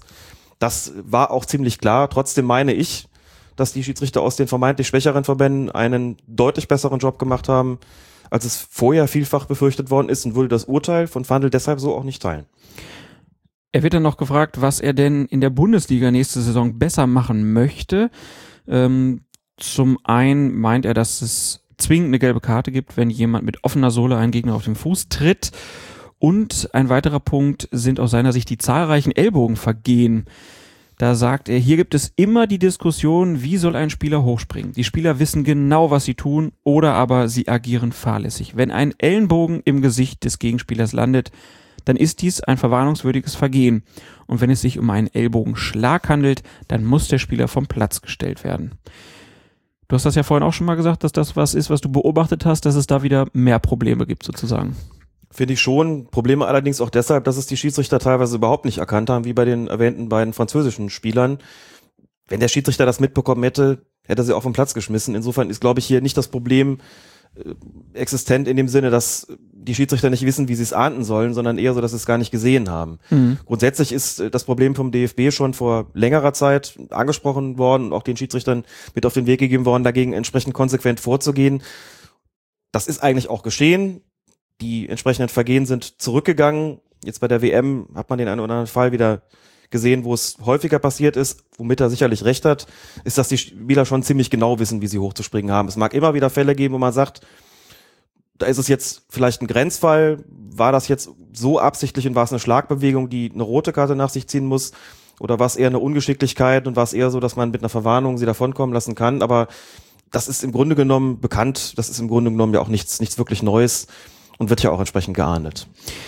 Und dann wird er natürlich noch an auf das Freistoßspray angesprochen und er sagt, dass er, so wie du damals im Prinzip erst noch mit dem Kopf geschüttelt hat, jetzt aber gewillt ist, sich das Ganze nochmal anzuschauen, will aber auf jeden Fall noch mit Felix Brüch dann sprechen, nachdem der zurückgekehrt ist und will dann nochmal abwarten, wie sich das Spray in den hochrangigen Spielen der Champions League äh, bewährt. Das heißt, ne, da kann man jetzt von ausgehen, Champions League wird das Freistoßspray auf jeden Fall ja. kommen. Wie sich das jetzt anhört, in der Bundesliga aber erstmal nicht. Ich denke nicht, dass es zur kommenden Saison schon eingeführt wird. Das widerspräche ja auch den Aussagen von Fandel. Der wird sich anhören, was Brüch dazu zu sagen hat. Der wird in der Champions League zugucken. Und wenn das Ganze für positiv befunden wird, kann man wahrscheinlich in der Saison 2015-16 damit rechnen. Kann das nicht schon zur Halbserie auch passieren? Könnte sicherlich auch. Man greift aber normalerweise nicht während der laufenden Saison mit solchen Maßnahmen ein. Ich würde deshalb damit rechnen, dass es erst nach einer kompletten abgeschlossenen Saison neu dazukommt, weil sich die Dringlichkeit ja auch nicht wirklich stellt. Muss aber dazu sagen, es ist tatsächlich so, die Leute sind es jetzt dann doch so ein bisschen gewöhnt durch die Weltmeisterschaft und gerade wenn man es in der Champions League auch noch bekommt, ist damit natürlich ein Maßstab gesetzt. Ein Maßstab, von dem ich annehme, wenn es nicht total schief läuft und da gibt es momentan keinen Grund, dann wird man das über kurz oder lang auch in der Bundesliga sehen. Und da ist es auch, das Fandel korrigiert ja sein eigenes Urteil da auch äh, und sagt ja auch, ich habe erst gedacht, das ist totaler Quatsch und inzwischen, ja, habe ich den Eindruck, funktioniert, ist doch eigentlich ganz positiv. Da werden sicherlich durch WM und durch die Champions League Fakten geschaffen und deswegen wäre da meine Mutmaßung, nachdem das so ist, nachdem es international dann Usus ist, wird es auch auf nationaler Ebene wahrscheinlich eingeführt werden, auch wenn man dazu natürlich sagen muss, international sind auch Torrichter üblich in den UEFA-Wettbewerben. Torlinientechnologie auf Seiten der FIFA und in anderen Ligen ist im Bereich des DFB auch nicht eingeführt worden. Man muss diesen Trend natürlich nicht mitmachen, aber die werden sicherlich sich anschauen, wie die Öffentlichkeit darauf reagiert, die Spieler und natürlich auch die Schiedsrichter ganz besonders. Und wenn das Fazit positiv ausfällt, dann werden wir es in Deutschland wahrscheinlich auch sehen. Per Twitter hat sich noch Jan Rüggen gemeldet. Er hat einen Kontrapunkt zum Freistoßspray gebracht, sagt, Freistoßspray ist ja schön und gut, also vor allen Dingen in puncto Abstand. Es verhindert aber aus seiner Sicht, ähm, dass ein Freistoß schnell ausgeführt werden kann. Das tut es nicht. Wenn eine Mannschaft den Freistoß schnell ausführen will in Tornähe, wird sie die Möglichkeit auch nach wie vor haben. Der Ablauf ist ja so, wenn das Foul passiert und sich die Situation ergibt, dass schnell ausgeführt werden kann, dann geht der Schiedsrichter ja gar nicht hin und sagt, ich stelle jetzt erst die Mauer und ziehe eine Linie. Das ist mit und ohne Freistoßspray so. Entscheidend ist immer, dass man sieht, wollen die schnell ausführen, ja oder nein? Und wenn sie es wollen, dann soll man das als Schiedsrichter nach Möglichkeit auch zulassen. Da wird sich im Prinzip gar nichts ändern. Das andere ist, wenn keine schnelle Ausführung gewünscht ist, war bis jetzt auch immer vollkommen klar, die Mauer muss gestellt werden. Und dann macht der Schiedsrichter dem ausführenden Spieler klar, okay, dann warten Sie bitte, bis ich die Mauer gestellt habe. Ob das dann mit oder ohne Linie ist, ist dann auch schon egal. Da ist der Zeitverlust, glaube ich, auch gar nicht so wesentlich, wie ich zumindest ursprünglich geglaubt habe. Aber eine schnelle Ausführung ist da weiterhin möglich. Das hat mit dem Spray eigentlich nichts zu tun. In puncto Freistoßspray haben wir noch einen schönen Hinweis von Benjamin Jakob über Twitter bekommen. Er hat uns auf einen Artikel bei der Freien Presse hingewiesen und äh, unter der Überschrift eine Spur Brasilien heißt es dort, dass dort ein Schiedsrichter, Uwe Hofmann nämlich, beim Pokalfinale Freiberg gegen Mulder eine Art Freistoßspray eingesetzt hat. Ich zitiere mal. Uwe Hofmann findet die Idee, also das den, den, dieses Freistoßspray findet er klasse. Beim mittelsächsischen Pokalfinale zwischen Freiberg und Mulder hat der langjährige Schiedsrichter des SV Oberschöner deshalb zur Spraydose gegriffen und den Spielern mit weißen Strichen zu verstehen gegeben, wie weit sie gehen dürfen. Die Trainer beider Teams lachten über das außergewöhnliche Material. Hoffmann hatte Rasierschaum versprüht. Die verdutzten Spieler hielten sich brav an die Linien. Volker Meinl, Chef des Sportgerichtes, konnte nicht lachen. Diese Show kann er bei einem Freundschaftsspiel abziehen, aber nicht bei einem Finale, sagte er und kündigte Ärger an. Das hat ein Nachspiel, denn das Markierungsspray ist selbst in der Bundesliga noch nicht eingeführt. Wie kommt man auf die Idee, mit Rasierschaum bei einem Finale auf einmal Linien zu ziehen? Ja, der hat halt viel WM geguckt, dem hat's gefallen. Hat er sich gesagt, das mache ich jetzt auch solche Faxen sind natürlich nicht statthaft. Ne? Man hat natürlich schon darauf zu warten, bis man auch offiziell die Möglichkeit bekommt und nicht einfach mal so ein kleines Rasierschaumdöschen aus der Drogerie zu besorgen und damit auf dem Platz irgendwelche Linien zu zeichnen. Da gilt natürlich dann immer noch das, was in den Regeln steht. Die Spieler dürfen keine Markierungen anbringen und die Schiedsrichter dürfen es dann natürlich auch nicht. Bin auch ein bisschen enttäuscht. Ich hätte ja dann bei solchen Experimenten statt Rasierschaum wirklich auch Sprühsahne erwartet. Was löst sich denn schneller auf? Rasierschaum oder Sprühsahne? Keine Ahnung. Das musst du doch mal testen, Alex. Ja, da gehen wir direkt mal raus und versuchen das. Auf den verschiedenen Belägen, auf dem Aschenplatz, auf dem Kunstrasen und auf dem Naturrasen. Das Experiment Rasierschaum versus Sprühsahne. Großartig. Das ist ein Fall für Galileo Mystery, würde ich sagen. Das ist ein Fall für Galileo Mystery, genau. Vielleicht ja. kann uns auch Ranga Yogeshwar weiterhelfen, wir wissen es nicht. Ja, da haben, wir, da haben wir zumindest Kontakte. Vielleicht kann der Italiener da helfen. Wunderbar. Äh, ich würde sagen, dann sind wir am Ende dieser Folge bedanken uns nochmal ganz herzlich für die Jingles, die wir zugeschickt bekommen haben. Fantastisch ist das. War jetzt heute ein bisschen oft vielleicht, aber das war so ein bisschen im Überschwang. Wir haben jetzt zwei unterschiedliche Jingles, ne? Ähm, müssen irgendwie mal gucken, ob wir die Hörer vielleicht mal abstimmen lassen, welcher besser ist. Mhm.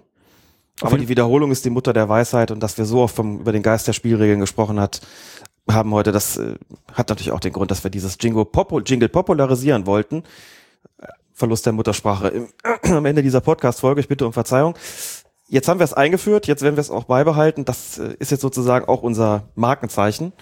Und wir sind ganz dankbar, dass sich Leute die Mühe gemacht haben, sowas für uns zu entwerfen. Ich glaube, ich mache mir das als, äh, als SMS-Ton.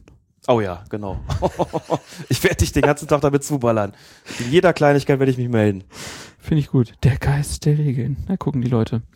Ja, ähm, dann bleibt uns noch die Widmung über. Wem widmest du denn diese Folge, lieber Alex? Die heutige Folge widmen wir allen, die uns im Flugzeug hören. Haben wir nämlich auch noch nicht erwähnt und es gibt solche Leute. Es gibt solche Leute. Die sich, ja, die sich ihre, ihre Flüge, ihre Langstreckenflüge dadurch abkürzen oder dadurch versüßen, dass sie unseren Podcast hören. Finde ich großartig. Allzeit gut Flug. Und jetzt bitte die Laola, spontan. Dann sind wir nächsten Sonntag nach den Viertelfinalspielen auch wieder bei D-Radio Wissen zu hören, werden da die ersten Einschätzungen zu den vier Viertelfinalspielen geben.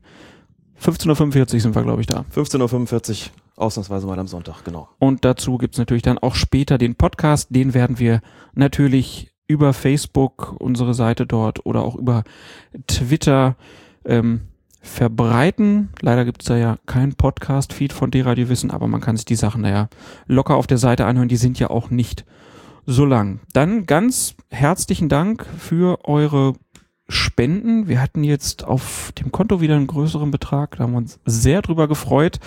Ähm, gibt ja auch da Leute, die einen Dauerauftrag haben. Da haben wir auch noch nie uns so richtig für bedankt. Das ist wirklich großartig. Ganz großartig ja die Unterstützung. Wir sparen ja jetzt langsam nochmal drauf, dass wir einen dritten Kopfhörer uns dann kaufen können, damit wir hier vielleicht auch nochmal einen, einen Gast begrüßen können. Haben da ja auch noch ein paar Pläne.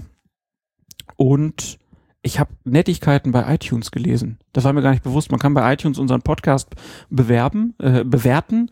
Also gibt so Sterne und man kann da auch was dazu schreiben. Und da haben ein paar Leute sehr nette Sachen geschrieben. Habe ich mich sehr darüber gefreut. Ähm, wenn ihr das machen wollt, macht das gerne. Wir lesen das äh, alles, würde, würde jetzt Mr. Tutorial immer sagen.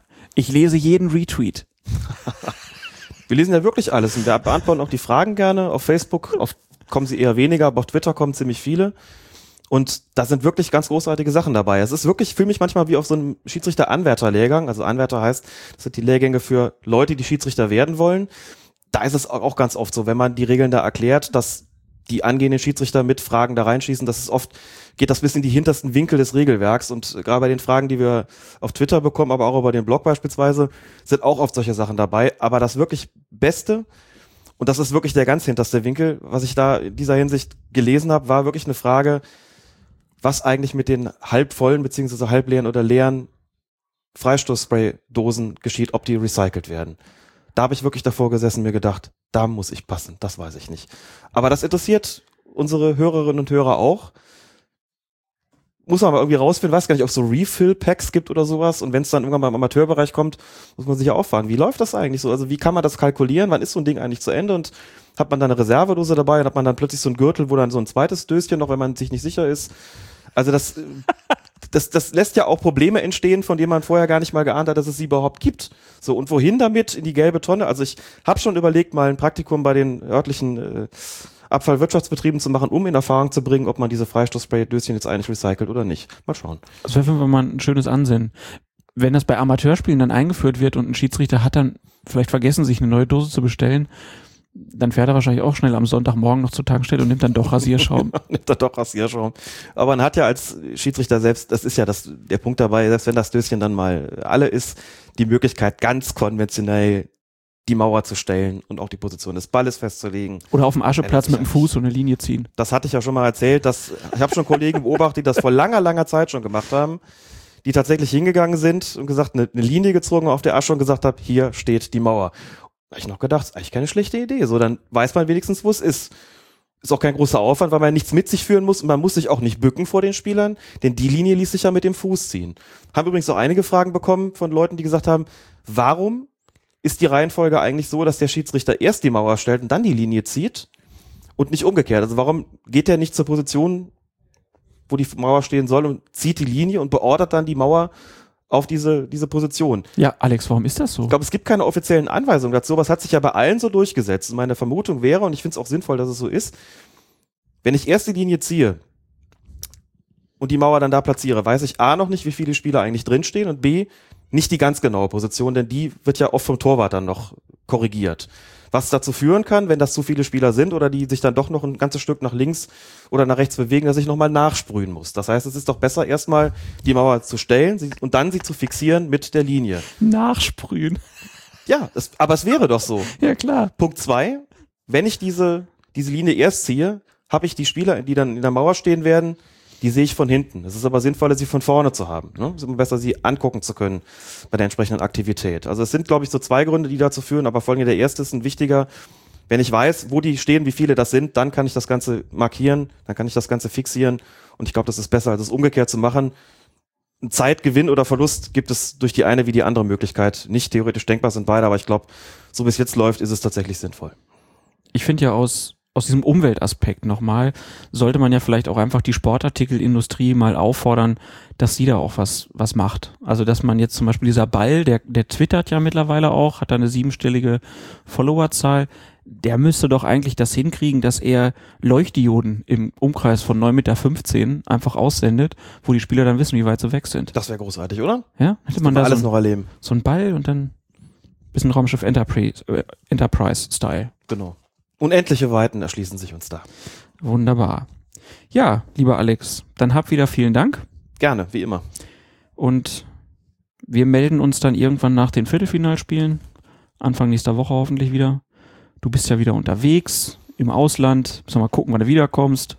Und ob ich wiederkomme, genau. Ich schon mal in der schönen Schweiz bin. Ja, da viel Spaß bei. Es handelt sich um eine Hochzeit. Nicht deine eigene. Aber nicht meine eigene, nein, um Gottes Willen. Ach, obwohl wir hätten ja eigentlich auch noch feiern müssen. Ich hab's ganz vergessen, Alex. Du hattest ja Geburtstag. Alles Gute noch.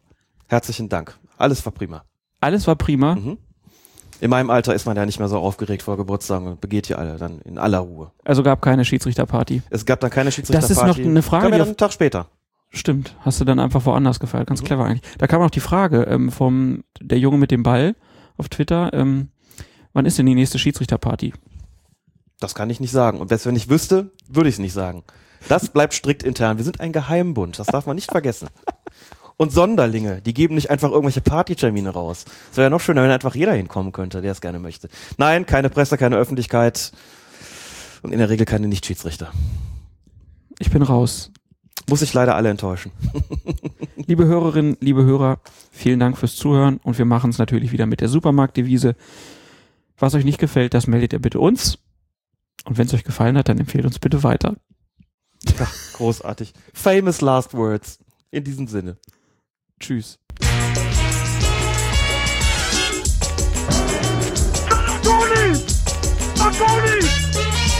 Com'è Zinial! Com'è Zinial! Für mich ist er kein Fußballer, für mich ist er Tänzer. Mit allem Pipapo. Colinas Erben. Der Schiedsrichter-Podcast.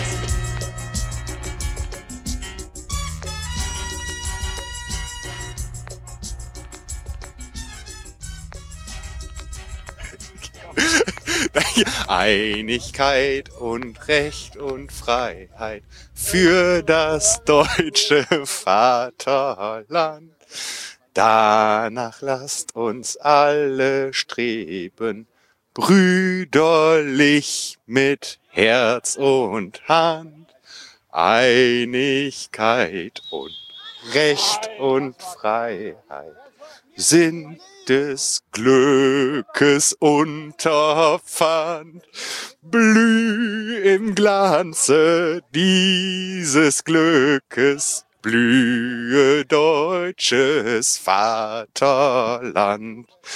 Blüh im Glanze dieses Glückes, blühe deutsches Vaterland. Was ist denn, wenn der dann anruft und mich wirklich haben will?